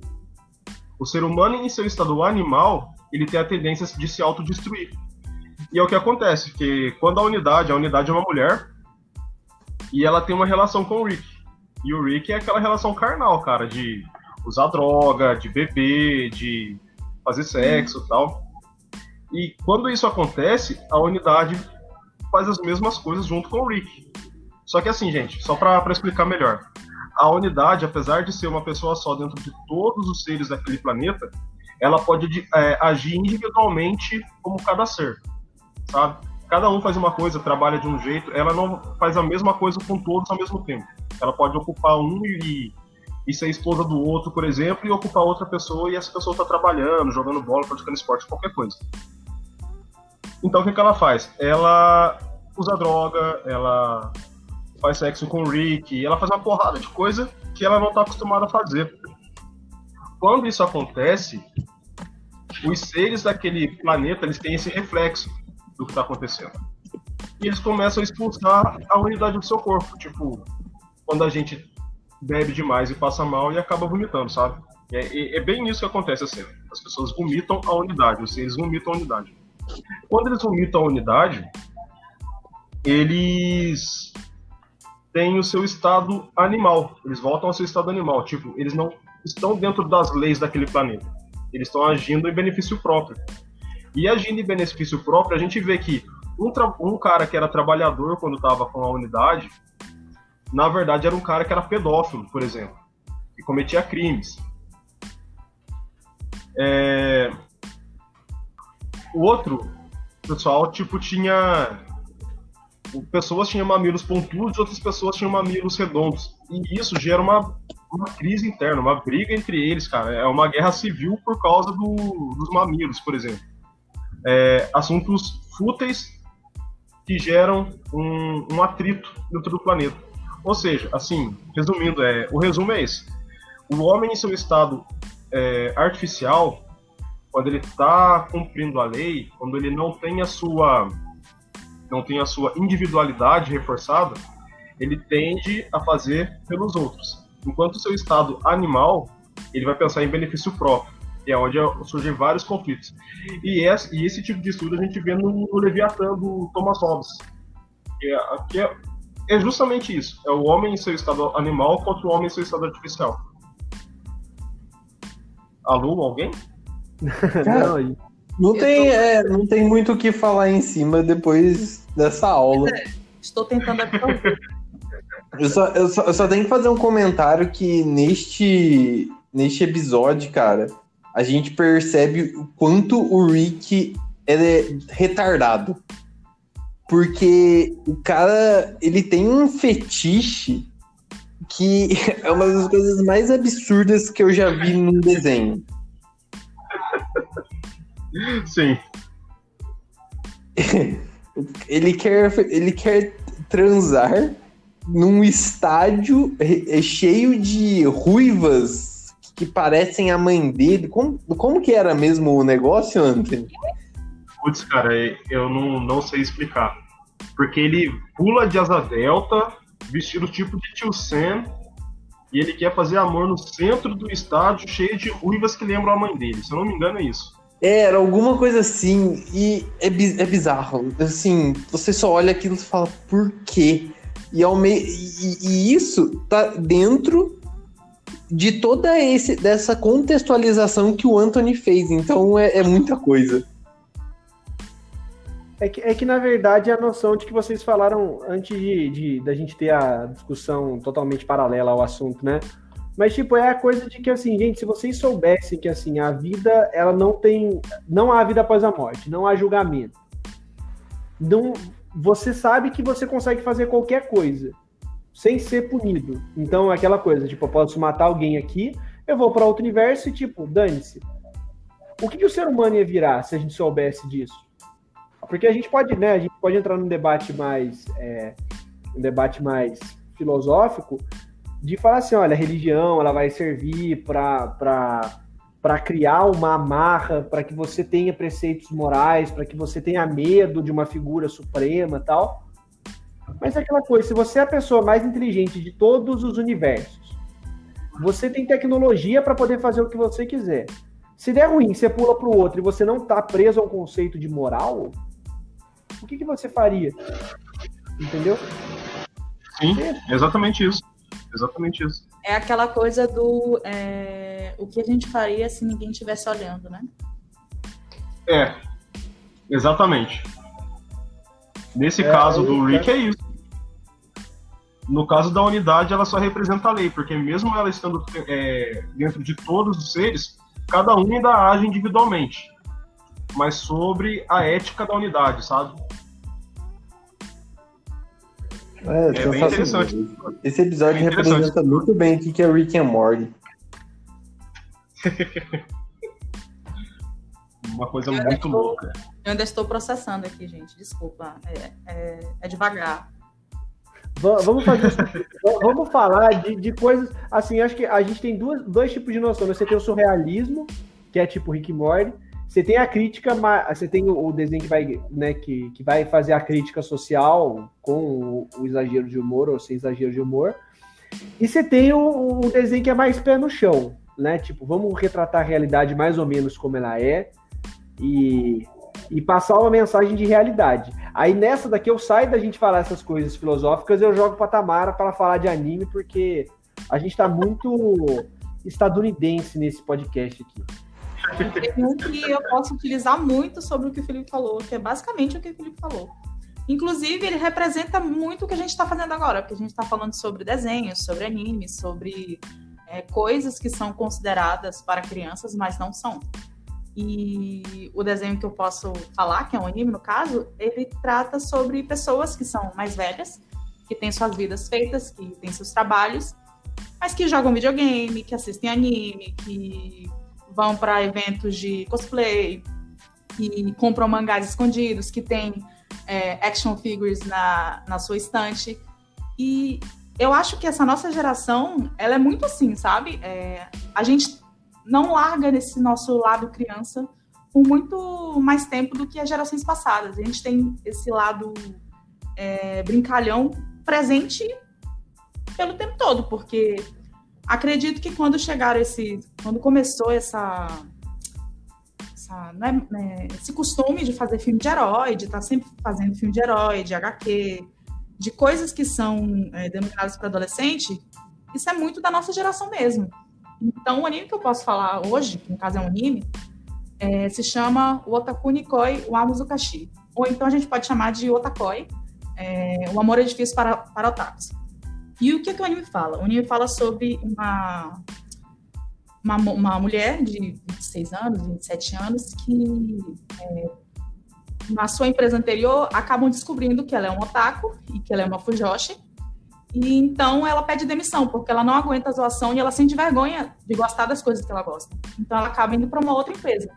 E nessa outra empresa, ela é, reconhece um amigo de infância, que é bem otaku também, só que no caso ele é viciado em jogos. Só que ao contrário dela, ele não tem vergonha nenhuma das coisas que ele gosta. Ele assume, ele joga na frente de todo mundo, é, ele fica entusiasmado quando é, sabe de coisas sobre os jogos dele. Então são duas pessoas completamente diferentes que representam algumas pessoas que a gente então representa a gente mesmo. É muito engraçado porque acho que são 12 episódios, todo episódio você vai conseguir se sentir representado, porque você vai ter passado por uma, por uma situação, é, ou então você vai é, lembrar de uma pessoa que você conhece que passou por aquilo. Tem um episódio muito engraçado que tá tendo tempestade, tá tendo uma tempestade, tá caindo um tufão, como eles chamam lá, né? E tá, correndo, tá ocorrendo muitos é, trovões. E o Hirotaka, que é o personagem principal masculino, digamos assim, ele morre de medo de trovões. E a explicação para esse medo dele é muito engraçada. Ele tem medo de trovões porque ele tem trauma, porque quando ele era criança, é, quando estava chovendo, quando acontecia esses tufões, o videogame dele caía, a energia caía e ele perdia todo o jogo que ele tinha. Então ele tem um trauma por causa dessa, dessa tempestade. E é muito engraçado, todo o anime você consegue se sentir representado com todos os personagens e eu indico muito que vocês assistam, inclusive o Andrei também. Andrei, assista. Mais um para você eu... colocar na listinha.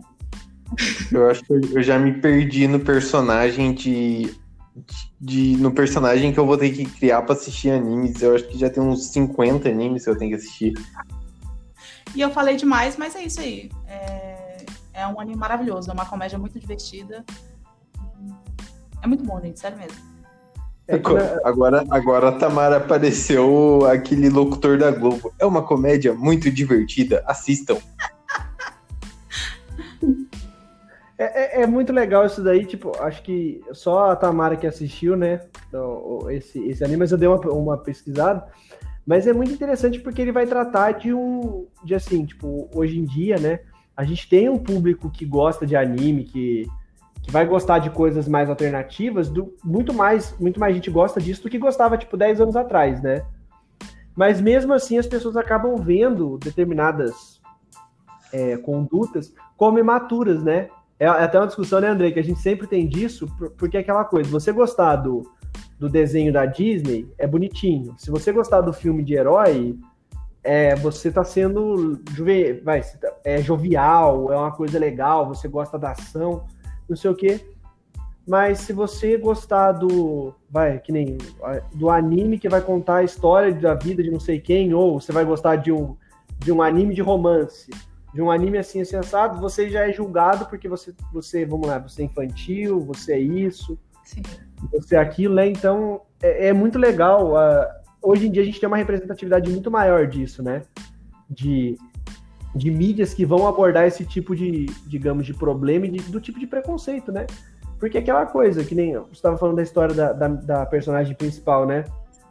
E se as uhum. pessoas descobrissem que você tem no, na sua casa uma, uma, vamos supor, não um Funko Pop, mas que você tem uma, uma figura de ação, uma, né, uma estátua, de um personagem de um anime de romance e que ninguém conhece. O cara vai dizer, imagina pra gente que ah, você é doente, você é tarado, você é isso, você é aquilo. Mas se você tiver, sei lá, uma figuração da Mulher Maravilha, você não é nada disso.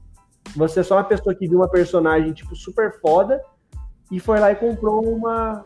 A, a, vai, você incentivou a mídia, você incentivou a, a. incentivou a indústria. Então uma coisa pode, outra coisa não pode, né? E como eu não sei se isso complementa, mas é, é engraçado que hoje em dia, quando tem alguns filmes de desenho, você pode perceber que a maioria das pessoas que vai assistir não são as crianças, são os adultos. São é, adolescentes, são adultos. Ou então, quando tem alguma continuação, é, por exemplo, Procurando Dory, eu não vi uma criança na sessão que eu fui. Nenhuma, não tinha uma criança. Era todo mundo que viu é, Procurando Nemo e ficou muito feliz porque teve a continuação não sei quantos anos depois e foi lá e viu e morreu e de se ferrou. Por que se ferrou? Puta, procurando Dory é chato pra caramba, Tamara. Ih. Ih. Hum... Pô, não. Pô, procurando Dory é ruim. Nossa, desculpa, é, é ruim. É ruim. Gente, próxima semana o Andrei não vai participar do podcast, porque ele tá eu expulso. Eu, eu falo isso pra vocês, vocês não deixam de expulsar ele. ai, ai. Tá expulso. Ó, o Anthony, o Anthony ficou tão chateado que o Anthony não tá nem falando mais nada. o, ó, procura, procurando Dory é um filme que as pessoas gostam porque é nostálgico, mas é não, ruim. Porque é bom. Não, porque é bom. Eu sinto muito. É, Tamara, eu vou, vou mandar, vou mandar as críticas. Você não vai mandar nada. Eu tô, eu tô revoltada. Tamara. OLX, Tamara. OLX, desapega. Não, não, velho. Não tô acreditando. O Tamara tá assim, né? Tá, tá, tá em posição fetal, balançando assim pra frente. Não, o André tá errado, o André tá errado. Tamara vai dormir hoje, vai, vai pensar assim: não, não, impossível, isso não é verdade. Foi, foi um universo paralelo que eu vi essa, essa, esse absurdo. É, é. Eu não vou opinar porque eu não assisti Procurando Dory, então eu estou não, fora da, da, discussão. Mas, eu Tamara, assisti no cinema, eu assisti no cinema. Eu também, eu, eu fui um dos adultos que foi no cinema assistir. Então, né, sobre Procurando Dory, eu não assisti, então não posso opinar sobre. Minha vez de, de me tornar Glória Pires aqui no episódio. É, mas, cara, tipo, filme infantil que adulto assiste é, é tranquilo, pô. A gente precisa de uma válvula de escape. E acho que o Atacói mostra exatamente isso, cara. São jovens que estão na vida adulta, não, não vou nem falar recentemente, mas são jovens, 23, 25 anos, que tem um episódio, por exemplo, que a menina chora assistindo assistindo Sailor Moon. O episódio de Sailor Moon, cara. Porque ela gosta daquilo, é uma coisa que, que agrada ela. E, cara, a vida é tão corrida. É, estudar, trabalhar, ainda mais no Japão, que é onde, onde se passa o anime, e você precisa de algo que te despareça a cabeça, sabe? Então, no, esse anime mostra bastante coisa, tipo que no adulto a responsabilidade, além das responsabilidades, também tem um momento entre aspas infantil para para se encontrar, para se achar. Uma faz cosplay, o outro lê mangá, o outro joga, o outro assiste anime são coisas que a gente traz da nossa infância que nos agradam até depois de adulto. E isso é visto com muito preconceito. Eu achei muito interessante a, a premissa do anime, não só no caso da, da relação amorosa entre os personagens, mas também esse ponto de você conseguir conciliar essa coisa mais infantil com a, com a vida mais adulta. Eu achei bem legal mesmo, cara. E eu só gostaria de deixar um aviso aqui para Panini, para ela fazer a reimpressão dos primeiros mangás que eu quero, tá, Panini? Tá bom já de fazer a coleção, tá? Eu não tô mais achando e eu quero minha, minha coleção. Panini patrocina nós. Nossa, Verdade. Vai que você ganha. Vai que você ganha o, o mangá, né? Nunca se pois sabe. É. A gente tinha que fazer uns vídeos igual o Zóio, desafio. A gente podia fazer apenas um papo desafios. A gente faz uns vídeos de Jackass aí e reza pra ficar famoso no YouTube. É. mas mas oh, isso, isso, que o Anthony falou, né? A gente, na verdade, vive em uma, em uma sociedade, né? E, e como o próprio anime fala isso, que ela é muito maldosa, né? Ela finge, ela quer, ela não quer passar a sensação de que você precisa ser maduro você precisa fingir que você é maduro, não é uma maturidade de fato, né? Então é por isso que as pessoas elas elas cobram. Então assim, tipo, olha, eu preciso ser maduro, então você não pode fazer isso, porque isso você não tá no seu personagem. E aí quebra esse esse estereótipo de, ah, você ia gostar de trabalhar com um médico que, sei lá, imagina, de novo, curte anime Você ia gostar disso? Tipo, o que, que uma coisa tem a ver com a outra? Sabe? Então, né? Que você deixa de gostar. Acho que um, um desenho que, que, que, fala muito bem disso, do, do, que, que é a vida adulta e dessa coisa que o Anthony falou do, da válvula de escape, é a Gretsuko, que é um anime que passa no, no Netflix, que é a história da, da, da Retsuko, que é uma, uma panda vermelha. E assim, ela mostra toda, toda essa questão do, da, da cultura japonesa de colocar pressão em cima do indivíduo. Então ela, ela, ela não sabe se ela consegue ser adulta, no trabalho ela sofre, é, digamos, assédio moral do, do, do chefe dela. Você tem as pessoas uma falando mal da outra, uma tentando derrubar a outra. E aí a válvula de escape dela, e aí, né, tipo, de uns é ler, o outro é fazer esporte, o é isso. A, é, é, essa que é a parte interessante do desenho. A, a válvula de escape dela é cantar death metal. Então ela vai para um karaokê e fica cantando lá, xingando, tal, tal, tal. Mas ela não conta para as pessoas isso, porque ela tem vergonha de que alguém vá julgar ela. É uma, gente, é um anime tão bonito, mas tão bonito que você fica até triste quando a Aretsuko se, se ferra. Porque você sente a dor dela, de principalmente, tipo, é, a gente que. Assim, a gente brinca que o André é o mais novinho, né? Mas a gente sai da faculdade, e até a Tamara falou disso um dia, né? Será que eu quero pesquisar? Será que eu quero arrumar um emprego? Aí até a pesquisa vira uma coisa que é maçante porque parece que é uma obrigação. Então, às vezes é difícil para nós entender o que, que pode ser. A gente pode ser feliz trabalhando, não pode? Você tem que trabalhar por trabalhar. E qual que é o meu objetivo de vida? Então, acho que o anime mostra muito bem isso. Muito bem. Então, é uma cara. E tem Netflix, então dá pra, é fácil de assistir. Interessante, eu cara, não, não conheço. Eu já tinha ouvido falar dele, eu já, já ouvi algumas musiquinhas, eu gosto da, da trilha sonora, só que eu nunca tinha pegado pra assistir ainda. Ainda não assisti, mas virei. Então vale a indicação. Porque é muito, é muito legal, de verdade. Eu tinha assistido a primeira temporada há muito tempo, eu assisti a segunda agora, eu assisti uns três dias, porque são episódios de 15 minutos, então é menor do que um anime convencional, né? E é muito dinâmico sabe? É, e é muito bonitinho também. A, o, a, como todo mundo é animal, o, o, desenho é com todo mundo sendo animalzinho, né? Então é muito bonitinho. Antropomórfico, né? Isso, é. Eu queria falar, gente, de Tokusatsu GHGH, mas é desenho, então não posso falar, porque a mina gosta de Tokusatsu. E o que é pior ainda, tá no, ele tá, ela estaria num nicho ainda mais obscuro do que os animes. Mas o Andrei fez uma censura prévia e não deixou eu falar de Tokusatsu GHG. Assista, foi, não foi uma censura, foi uma delimitação é, totalmente pautada em. pautada em. e travou meu cérebro. Viu? nem você, nem, nem, você se entende, nem você se entende mais. É, não, foi censura mesmo. Tá o André tá certo, eu, tava, eu achei, eu que tinha errado o termo mesmo, mas putz, Tokusatsu Gagagai, igual Aretes, eu fiquei muito triste, puta merda. Esse podcast tá soltando palavrão aí. Mas, galera, vamos pro nonsense, porque é muito triste ficar falando de realidade, porque o mundo é uma bosta. Cadê o Anthony? Vai lá. então, gente, é, falando de nonsense, e voltando a falar dos desenhos, eu queria levantar a moral de dois desenhos da nova geração Vou ficar batendo no, pegando no pé do André nisso, cara, porque não é da geração dele, sabe? Da geração nova. Que são Steven Universe e Hora de Aventura. Assim, nos dois a gente pode traçar o paralelo da, da jornada do herói, né?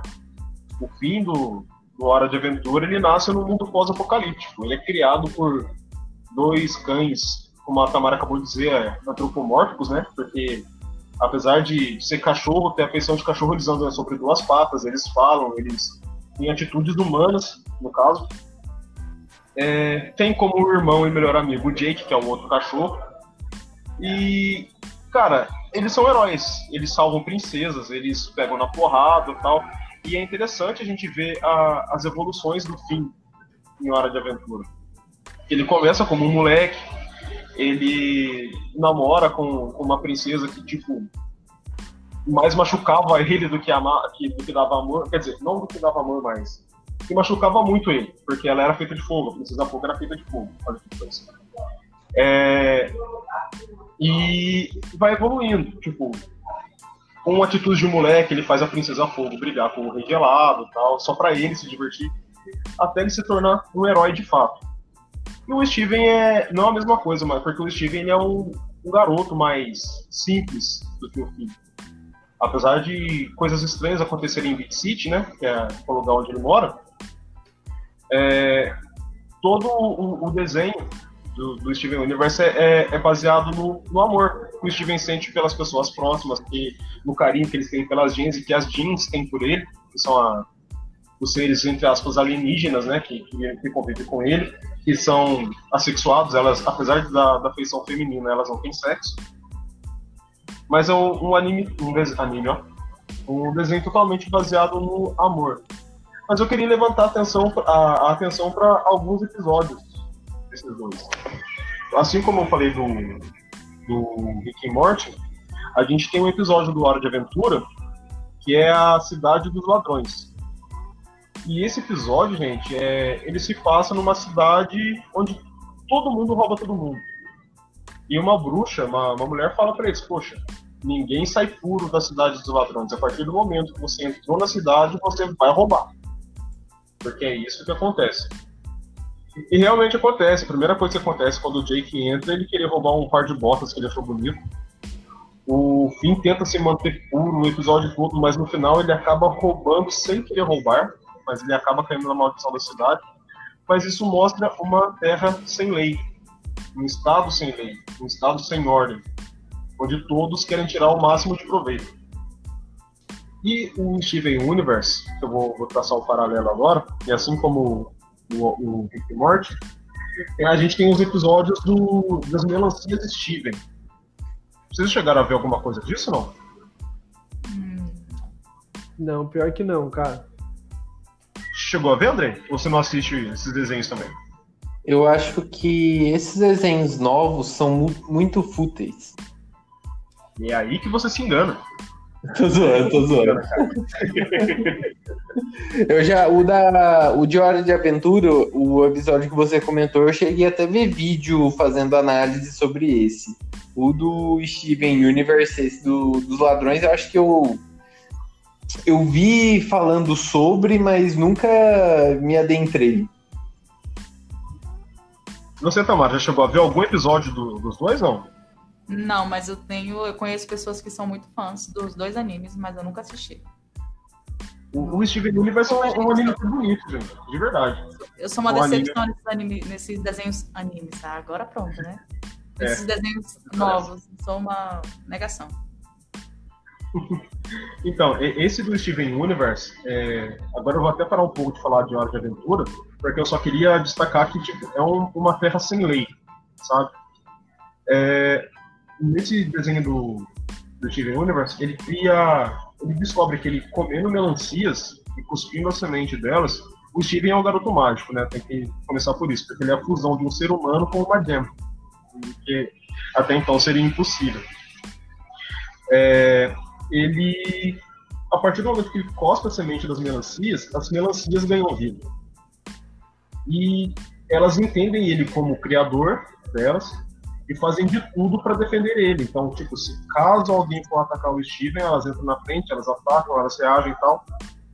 E nesse episódio, é, elas, elas começam a causar um. Eles, elas começam a causar um, uma confusão na cidade. Então, a primeira melancia que surgiu, a, a única, é, quer dizer, a primeira que, que aparece lá, ela se sacrifica para salvar a cidade. O que, que ela faz? Ela vê que todas as outras estão causando confusão, tentando defender o Steven. Então, ela ataca o Steven e faz com que todas as outras ataquem a ela. Nisso, o Steven fica passo, xinga as melancias, manda elas embora e fala para elas voltarem depois que elas pensarem que, no que, que ela fez, no que, que elas fizeram. E esse é o episódio 35 da primeira temporada. Aí depois, na temporada 3, o primeiro episódio da temporada 3, mostra o que, que essas melancias acabaram fazendo. Elas foram embora, como ele falou, né?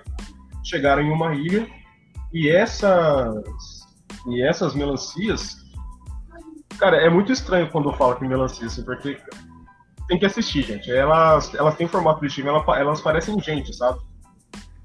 É, elas vão para uma ilha, e nessa ilha elas, elas, montam uma sociedade pautada no amor que elas tinham pelo Steven. Então, tipo, tem lá a adoração pela, pela primeira melancia que se sacrificou para o bem de todos, e tem também a adoração pelo amor que o Steven passava, tipo, que ele explicava o que ele fazia.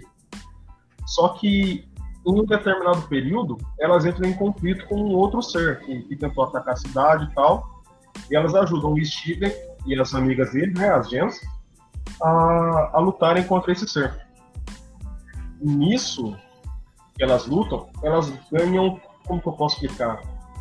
Uma individualidade, uma coisa diferente do que aquelas que já viviam naquela sociedade. Umas se tornam guerreiras, enquanto outras se tornam religiosas, digamos assim. Umas focadas no culto ao a primeira melancia que, fale, que morreu, e a outras focada no heroísmo das outras que lutaram contra aquele ser. Isso gera um conflito na sociedade. Ou seja, elas no seu estado natural, diferente do, do que o Rick Morty passa, elas em seu estado natural, elas tinham uma sociedade perfeita, baseada no amor, no, no respeito ao próximo e tal, porque elas entendiam o espaço de cada um. Elas em seu estado artificial, elas têm a sua diferença entre si e, cara, e acabam gerando conflito. Até que todas se entendem que a, todas vieram de um mesmo criador, todas vieram do Steven e continua a sociedade, mesmo com suas diferenças, cumprindo aquelas regras, aquelas primeiras regras. O que, eu posso dizer sobre isso, gente? É, o primeiro episódio do Rick Morty que eu citei, a gente tem o livro do Leviathan, do Hobbes, né? Que eu falei antes. E nesse do Steven Universe, é, a ideia de que o homem é bom e a sociedade o corrompe, essa já vem da, do Rousseau, Jean-Jacques Rousseau, que prega, que, que ensina isso. É, a gente tem essa ambiguidade entre os dois episódios tal, mas ambos falando na sociedade. Vocês conseguem ver isso aí? Eu, eu só fico. Eu, eu acho engraçado que esse, esses desenhos mais novos, que tem essa pegada mais adulta, eles, sei lá, eles parecem ser para criança pelo, pelos traços, pela ambientação, e no final eles basicamente dão aulas, e isso para mim é muito, é muito estranho. Basicamente dão aula, eles pegam um episódio e te dão uma aula, te, te apresentam conceitos que você não vai aprender quando você é criança, que você vai aprender bem depois. E para mim isso é, é, muito é muito legal de ver até, porque a gente acaba é, curtindo é, uma coisa que parece ser mais infantil, é, você se entretém e você também aprende, você também lembra de coisas que você estudou, ou então você passa a ter uma, uma ideia diferente do que do mundo que você vive. Então, eu nunca assisti esses desenhos, mas pelo que você está falando, eles são, são ótimos, são maravilhosos. É que a ideia, assim, Desculpa, Felipe, pode falar. Então, ele familiariza você com o conceito de filosofia, né? É isso, Sim, que, tá, é isso que ele está falando. Então, ele, ele traz a ideia do, que nem falou, do Hobbes, ele vai tra trazer a questão do, do Rousseau, e aí a gente pode até puxar isso daí para né, pra questão, as questões do Rick Morty, essas coisas assim, para que, vamos lá, em tese, quando a criança for olhar isso lá na frente, ela pode fazer essa assimilar, é, é, ela vai assimilar, né? Ela assimila os, ela pode assimilar os conceitos. Então, quando for explicar, olha, o homem, sei lá, no estado de natureza ele é mau. Aí o Hobbes vai dizer que você precisa de um estado forte. Ah, foi igual aquela vez que tal, tal, tal, tal, tal. Então é mais fácil para aprender, né? É uma mídia de... Você não precisa ler o Leviatã do Hobbes, você não vai precisar, imagina, ler o, o Príncipe do Maquiavel para você entender a ideia de que o homem ele pode, talvez, né, por uma corrente, ser mal no estado de natureza, o ser ser mal. O que, o que é muito Sim. interessante que esses desenhos fazem é que eles conseguem conversar com dois, dois públicos, o, o infantil Sim. e o adulto. E é o que o Felipe falou. O adulto consegue entender de que há uma que há uma, há uma mensagem filosófica. A criança entende a mensagem e com o passar do tempo ela vai entender no estudo o que era essa mensagem. Então é é muito interessante e traz e, e faz sucesso. Faz sucesso porque todo mundo quer assistir algo assim. Sim. O interessante, cara, é assim, eu sou, sou fã da, da obra da Roberta Sugar, né? Que é o Steven Universe. Porque, cara, ela fala de muita coisa ali. Tem a relação do Steven, que vai crescendo, na, tá na adolescência, vai crescendo. Tem a relação do. do. Da, da amiga dele que vai acompanhando ele na jornada.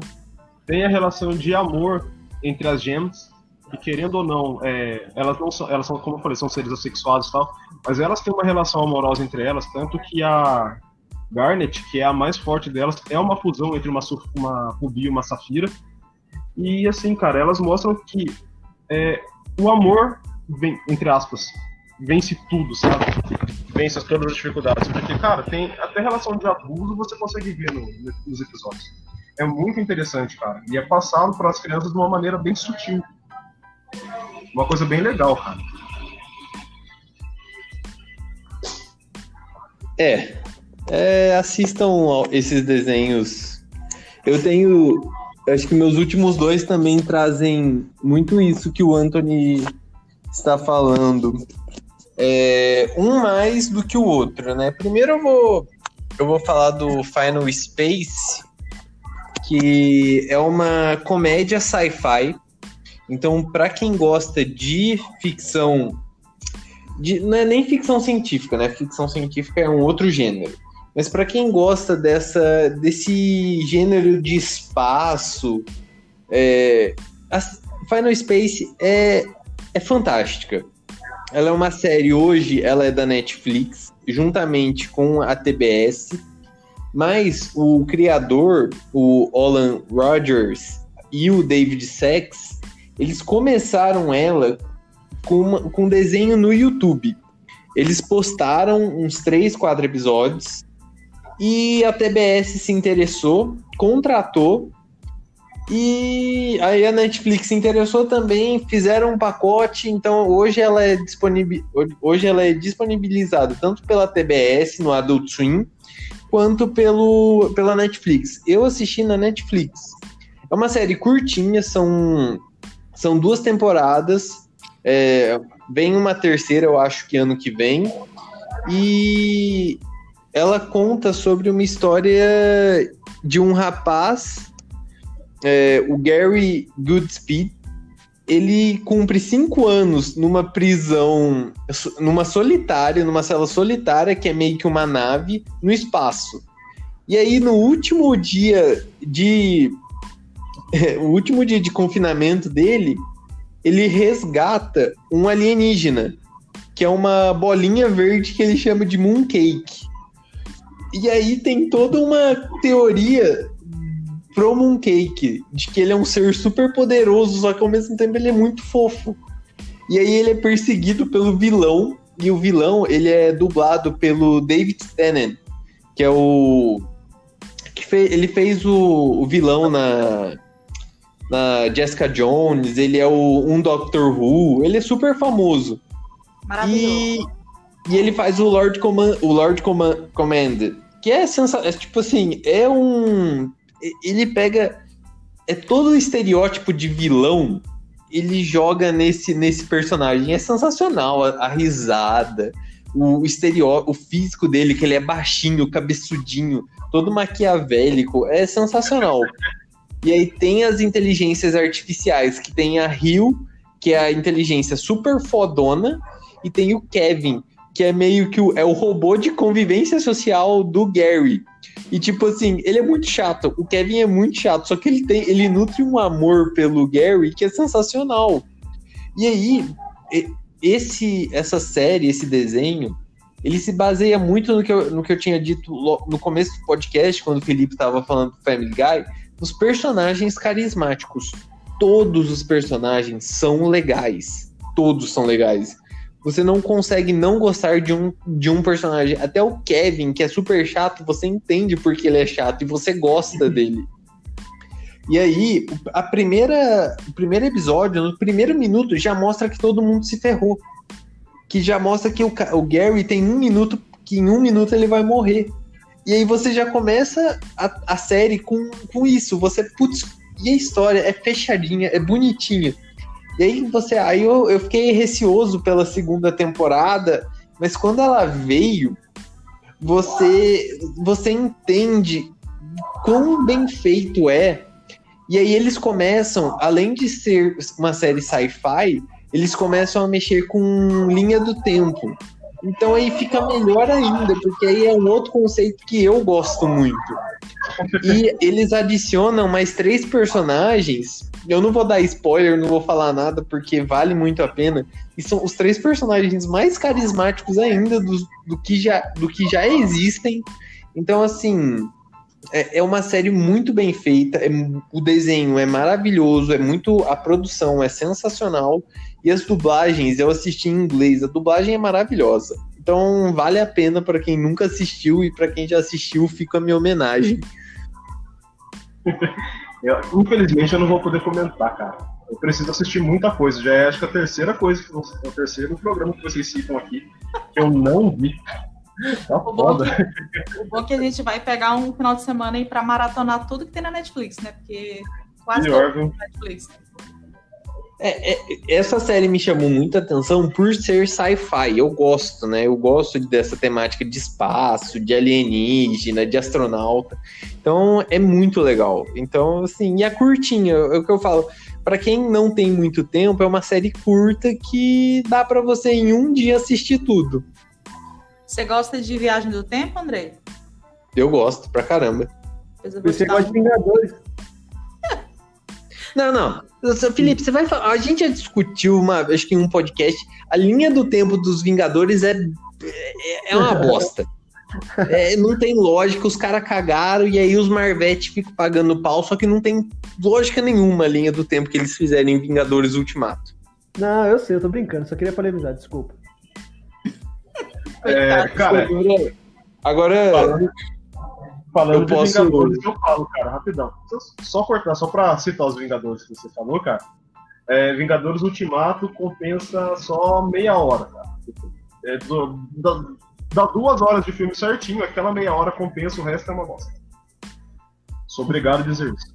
Polemizou. O, não, Anthony é pegou pes... o Anthony pegou pesado no hate. Não, di... não digo que é uma bosta, mas que tem muita falha de roteiro que eles só simplesmente passaram um pano. Sim, sim. É muito, ficou muito ruim, cara. Eu achei uma bosta, de verdade. Quando eu assisti a primeira vez, falei, nossa, filmão, beleza. Depois eu assisti sozinho, cara. Assisti uma segunda vez, falei, nossa, é, é ruim, cara. É ruim. Pra ser bem sincera, é, nem na primeira vez eu gostei. Mas também então. tem, tem, tem, tem é, a desvantagem que eu levei muito spoiler. Tipo assim, muito spoiler mesmo. Eu fui assistir o filme e já sabia basicamente do que acontecia. E isso me deixa meio. Eu, eu lembro que assim, eu tava tranquilo, eu tava conseguindo me divertir. É, assim, a linha do tempo eu fiquei e falei, hum, isso não tem lógica. Mas tá bom, é, um de, é, é Vingadores. Eu tava nessa vibe. O que me incomodou foi ver o Capitão América velho na mesma linha temporal. Aí eu falei, isso não tem lógica. Aí eu fiquei. Não, pera, vocês estão falando de Ultimato ou Endgame? Porque eu tava pensando, falando de Ultimato. Ultimato. Ultimato, esse é Ultimato. Ah, não, perdão, perdão, perdão, eu tô trocando. Eu tô, tô, tô pensando no outro filme. Esse eu não vi, esse eu não assisti. Olha. Ultimato, é do Vingadores Ultimato. Mas isso também eu levei Mas... tanto spoiler que eu já desisti de assistir. Mas, gente, chega agora pra, pra final. Acho que só tá faltando o, o meu último desenho, né? Tá faltando o da Tamara. O Tamara. Joga, não, joga pra Tamara. Você quer... Eu posso falar, Não, então. Tamara, pode falar que o meu último eu vou, eu vou ser patriota. é verdade, né?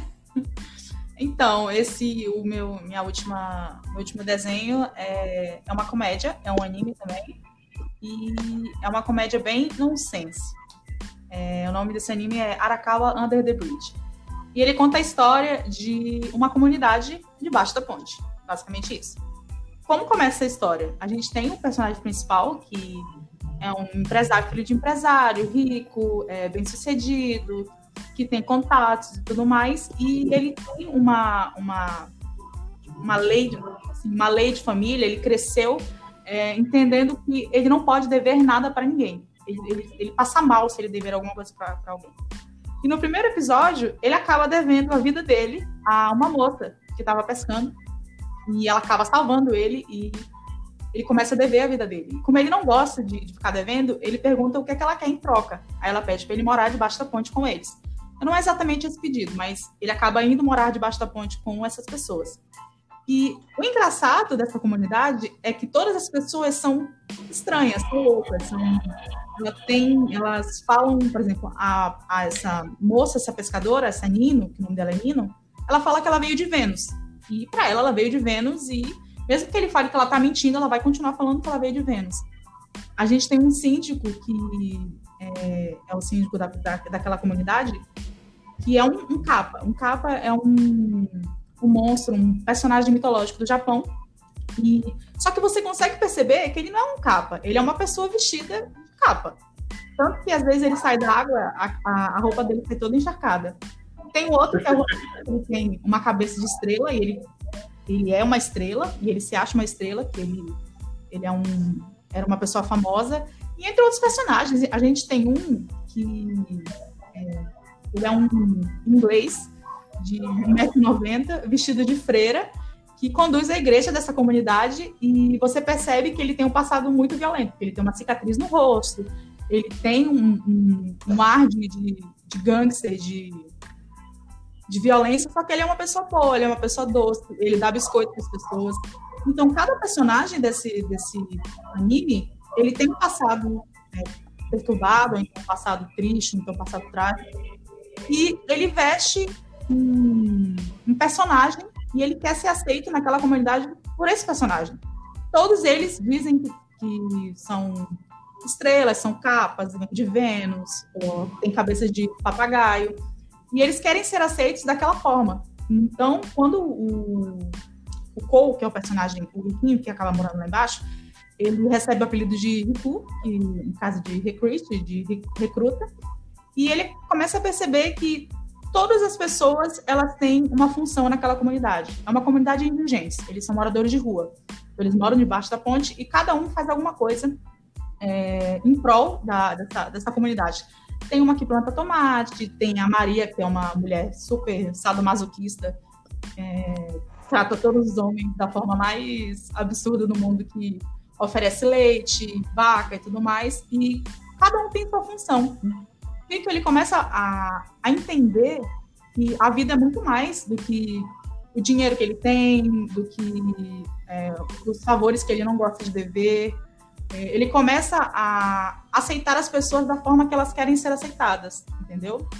É um anime que fala muito sobre empatia, sobre ajudar o próximo, perceber como o próximo é de verdade e não apenas o que ele parece para você, porque todas as pessoas elas estão naquela comunidade da maneira que elas querem ser vistas e essa maneira que elas querem ser vistas no final acaba sendo por dentro. O Capa, o Sim, ele é uma pessoa muito misteriosa que até no final no, no final da, da primeira temporada da segunda acontece um fato lá que você descobre que ele não é aquela pessoa engraçadinha, bonitinha e tudo mais, ele tem um passado sombrio, mas ele é uma pessoa boa e ele quer ser aceito daquela forma, ele quer ser aceito vestido de capa. Então, nesse, no caso, esse anime, é, tudo isso acontece em episódios muito engraçados e com piadas bastante nonsense. O anime é todo nonsense. E ele tem um humor muito leve, é uma coisa muito gostosa de você assistir. E mesmo assim você consegue perceber essas, essas questões, questão de empatia, questão do fato de serem moradores de rua, questão, questões é, mais adultas, mas que se, se alguma o adolescente quiser ver apenas para ele vai conseguir se agradar completamente, porque o filme é muito bom. E, Nossa, que interessante, cara. É o meu, minha terceira opção da noite. É Bem interessante delícia. mesmo. Tem duas temporadas. É, não está finalizado por anime, mas eu acho que por mangá já está finalizado. E são duas temporadas. Porque assim, parte pelo preceito da aceitação, né? Sim, Sim, é... os personagens são muito absurdos, são muito absurdos. E Você consegue, é, às vezes você fica, mas será mesmo que ele é um cava? Será mesmo que ele tem cabeça de estrela? E às vezes você fica, não é lógico que ele não é um cava, tá vendo como é que a roupa dele tá toda encharcada? E o anime brinca muito com isso. E na segunda temporada, a Nino, ela quer levar todo mundo para Vênus. E ela tem o plano de levar todo mundo para Vênus. E eu não consegui saber se ela leva ou não. Tô, tô nessa expectativa ainda para saber se, se eles vão mesmo. Legal, legal. Eu lembro, assim, é, partindo para um outro, para uma outra ideia, daquela novela que passou na Globo, que a menina se chamava, que a menina era trans, era, ela era um homem trans, né? Era a Ivana, e vira Ivan. Se eu não me engano é isso. Eu, eu lembro. E você lembra? Então, uhum. e como que a sociedade brasileira reagiu àquilo? Eu lembro que muita gente que não entende essa ideia do homem trans e da mulher trans começou a falar: ah, é, eu me enxergo como um cachorro, então eu sou um cachorro. Tipo, desdenhando da, daquilo, daquilo, né? E esse anime não, esse anime ele mostra que é, você pode ser aquilo. Não comparando com esse pessoal que falava essa besteira, mas a ideia da aceitação, de aceitar o outro como ele se enxerga, como o outro se enxerga, não sobre o que você está vendo. É bem interessante, cara. Bem interessante. É uma lição de vida, né? Pois é. Sim. E ainda fala, ainda fala bastante sobre a indigência mesmo. Eles são realmente moradores de rua e a todo momento você consegue perceber que eles têm que se ajudar para conseguir viver ali. E alguns deles não precisavam estar vivendo ali, eles estão vivendo por opção. Tem um que ele tem família, tem filho, é um empresário de sucesso, mas ele está lá porque é daquele jeito que ele se enxerga. Então ele tem que morar embaixo da ponte. Então vem. Sério, é muito bom, gente. Muito bom mesmo. Caramba, que legal. Que legal. Felipe, tá agora, aí? Agora Não. podemos cantar o hino nacional?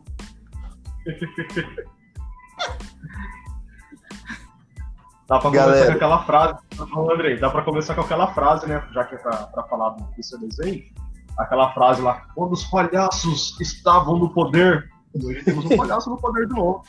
Galera, tá aí. acho que assim, para mim, o desenho que eu vou citar agora, mas ganha de todos, de todos que a gente comentou.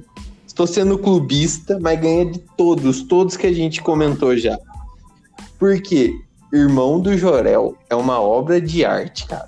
É uma obra de arte desde a da, da entrada da música, porque você canta toda vez que ela passa. A música é chiclete. Tem a melhor dublagem que eu já vi em qualquer desenho. E tem os melhores personagens. Sim, e, as, e, é o melhor tipo de referência, porque é referência ao Brasil.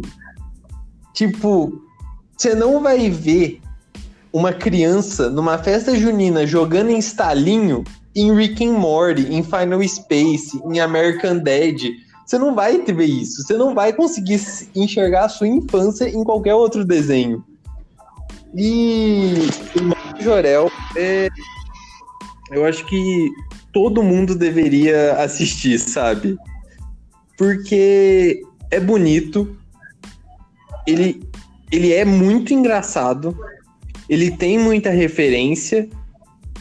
E ele passa uma ideia, ele passa mensagens muito bonitas de uma forma muito sutil e leve. É, o Anthony citou esse da, essa fala do, do seu Edson. E é, é ele falando pro filho que ele combateu um governo de palhaços, fazendo uma referência clara à ditadura militar. E tem o um episódio da Revolução das Gangorras, que é, que é, é, o terceiro, quarto episódio da primeira temporada, que assim, você, você ri, você ri, ri, ri, e depois você percebe toda a referência que eles fazem à ditadura depois você tenha o episódio do teatro, que é o seu Edson falando de, do teatro dele. É o mesmo e, episódio, André? É, não, é tem outro, Anthony. Na terceira temporada tem outro. Na é, terceira é, temporada. Esse... Pode falar, pode falar. Na terceira temporada, que é o episódio do Seja Brócolis, que é o seu Edson falando pro Jorel, pro, pro irmão do Jorel que ele tem que ser, ser o personagem quando ele tá atuando, aí ele repete a mesma, a mesma fala do governo de palhaços. Ah, sim. Não, porque quando você falou do. do. dele falar do teatro, é que no mesmo episódio, né, do, da Gangorras da Revolução, ele explica pra, pra Lara, que é a, a crushzinha dele, né? Ele fala, Lara. Não, não, a crush é a. Ana Catarina. É a Ana, é a Ana Catarina. Então, mas ele explica. Mas depois ele vê que quem ele gosta é mesmo é da Lara, né? Mas assim. É, ele explica pra Lara que o pai dela, que o pai dele lutou contra o governo de palhaços. E ela falou, mas como ele lutou? Sei lá, ele fez uma peça de teatro. Porque, tipo, a gente, no Brasil, na época da ditadura, o pessoal combatia, além do, do pessoal da guerrilha, é, a arte, né? A gente tinha as músicas, a gente tinha os teatros que eram censurados, mas tentava fazer as coisas passar por baixo da censura e ainda assim lutar contra a ditadura. Mas sempre tem aquele que se vende a, a ditadura, né? No caso do Perdiboto.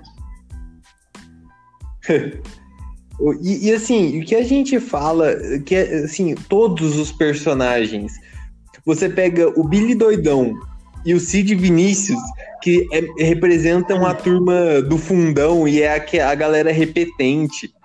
Aí você tem o Beto Caixinhos, que é o, que é o cara super protegido pela mãe. Aí você tem o Carlinhos, que é o, que é o, é o, é o bizarro que usa aparelho que fala esquisito. Aí a Ana Catarina, que é a menina mais gata da escola.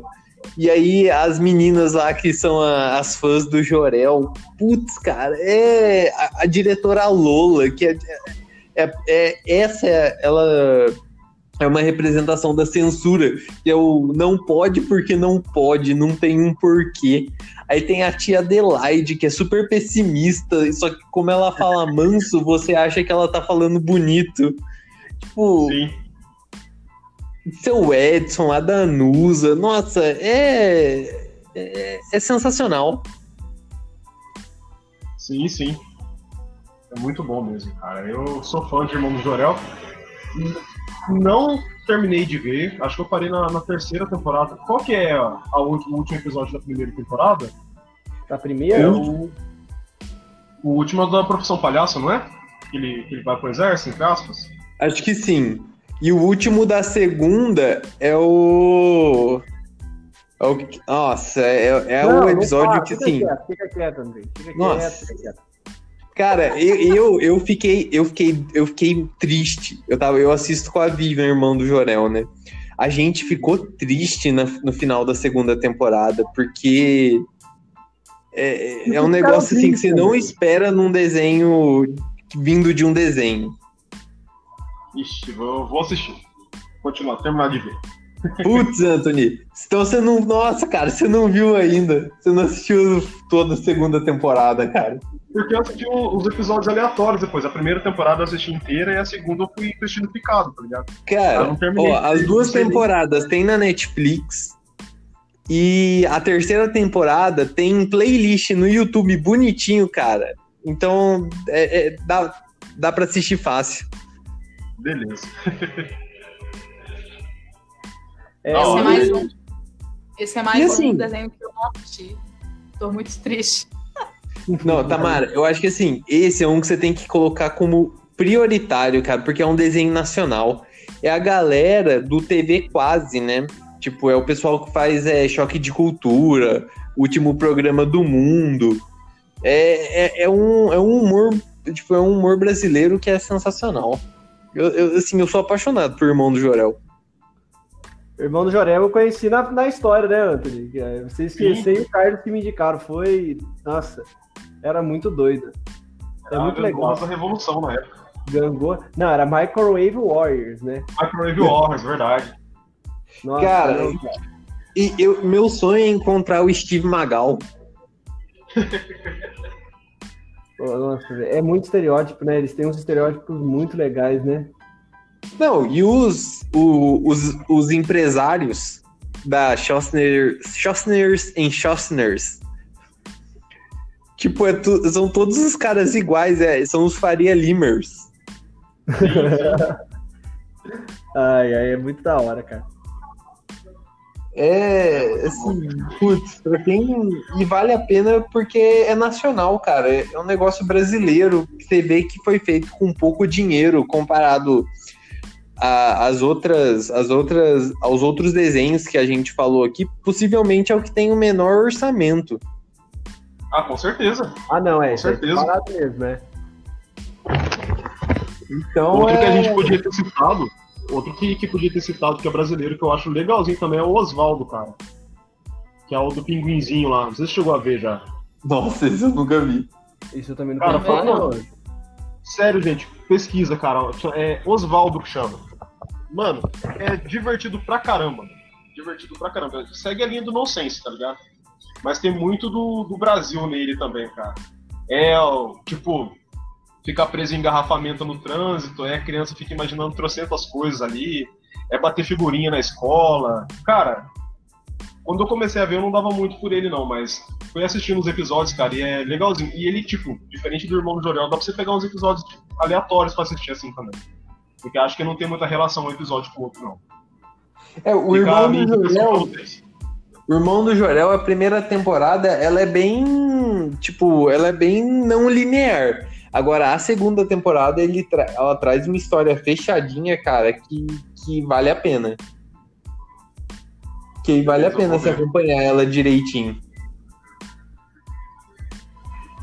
Vou ver depois.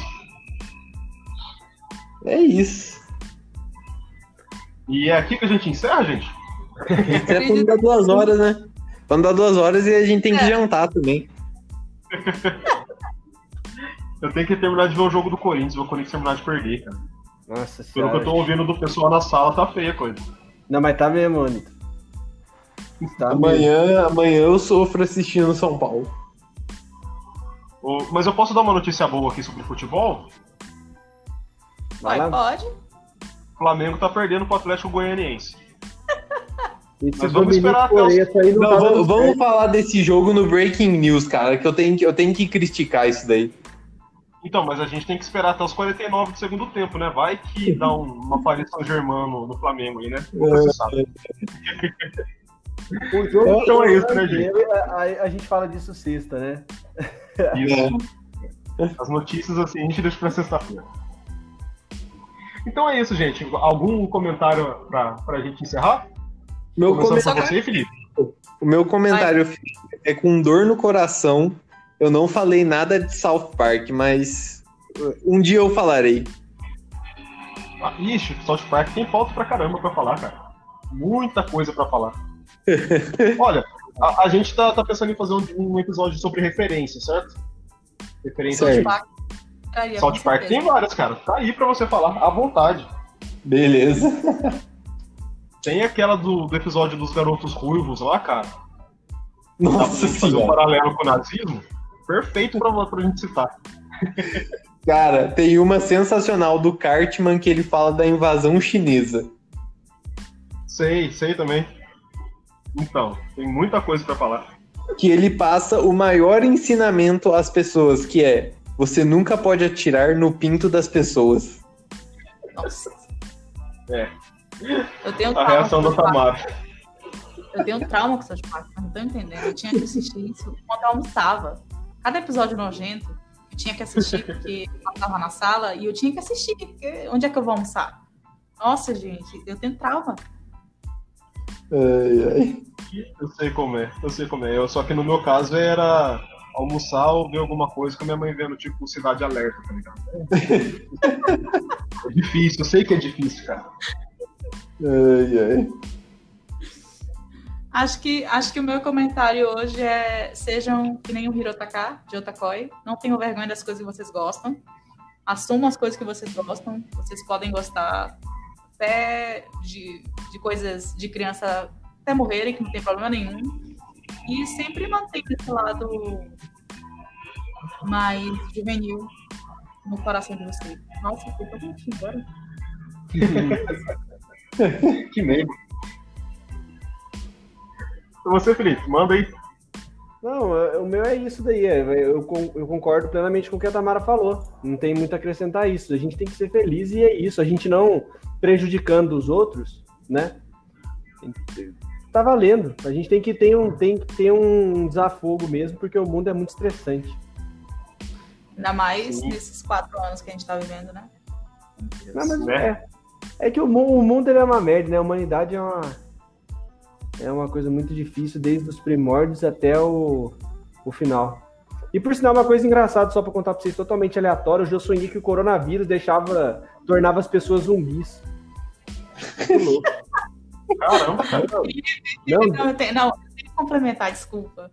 É o coronavírus somado a cloroquina. Na época, na época do pico, assim, não. Quando Pô, foi Tamara, a gente tá no pico há uns dois meses, cara. Não, deixa, deixa eu me expressar melhor. Quando começou, assim, é... o desespero, digamos assim, sobre o Covid, eu lembro que eu sonhei que eu estava dentro de um carro é, com meu pai, com minha mãe, não lembro direito, e que aparecia um senhor é, com uma máscara e ele batia na, na, na janela do carro e ele, fa e ele falava pra gente abrir. E quando ele abria, ele tossia e estava em cima de mim pra passar Covid. Você não tá entendendo.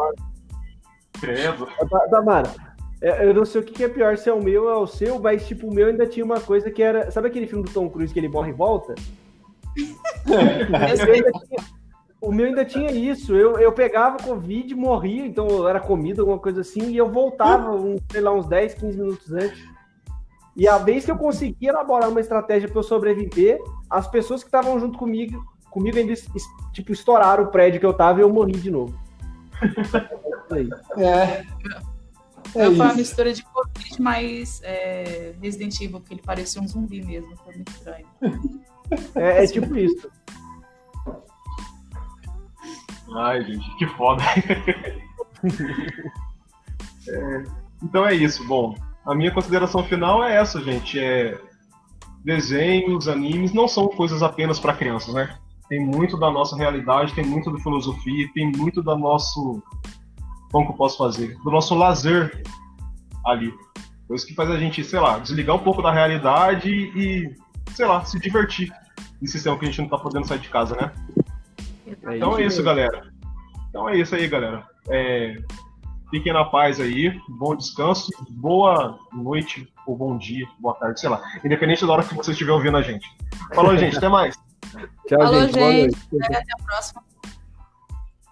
Falou. Felipe, você que encerra.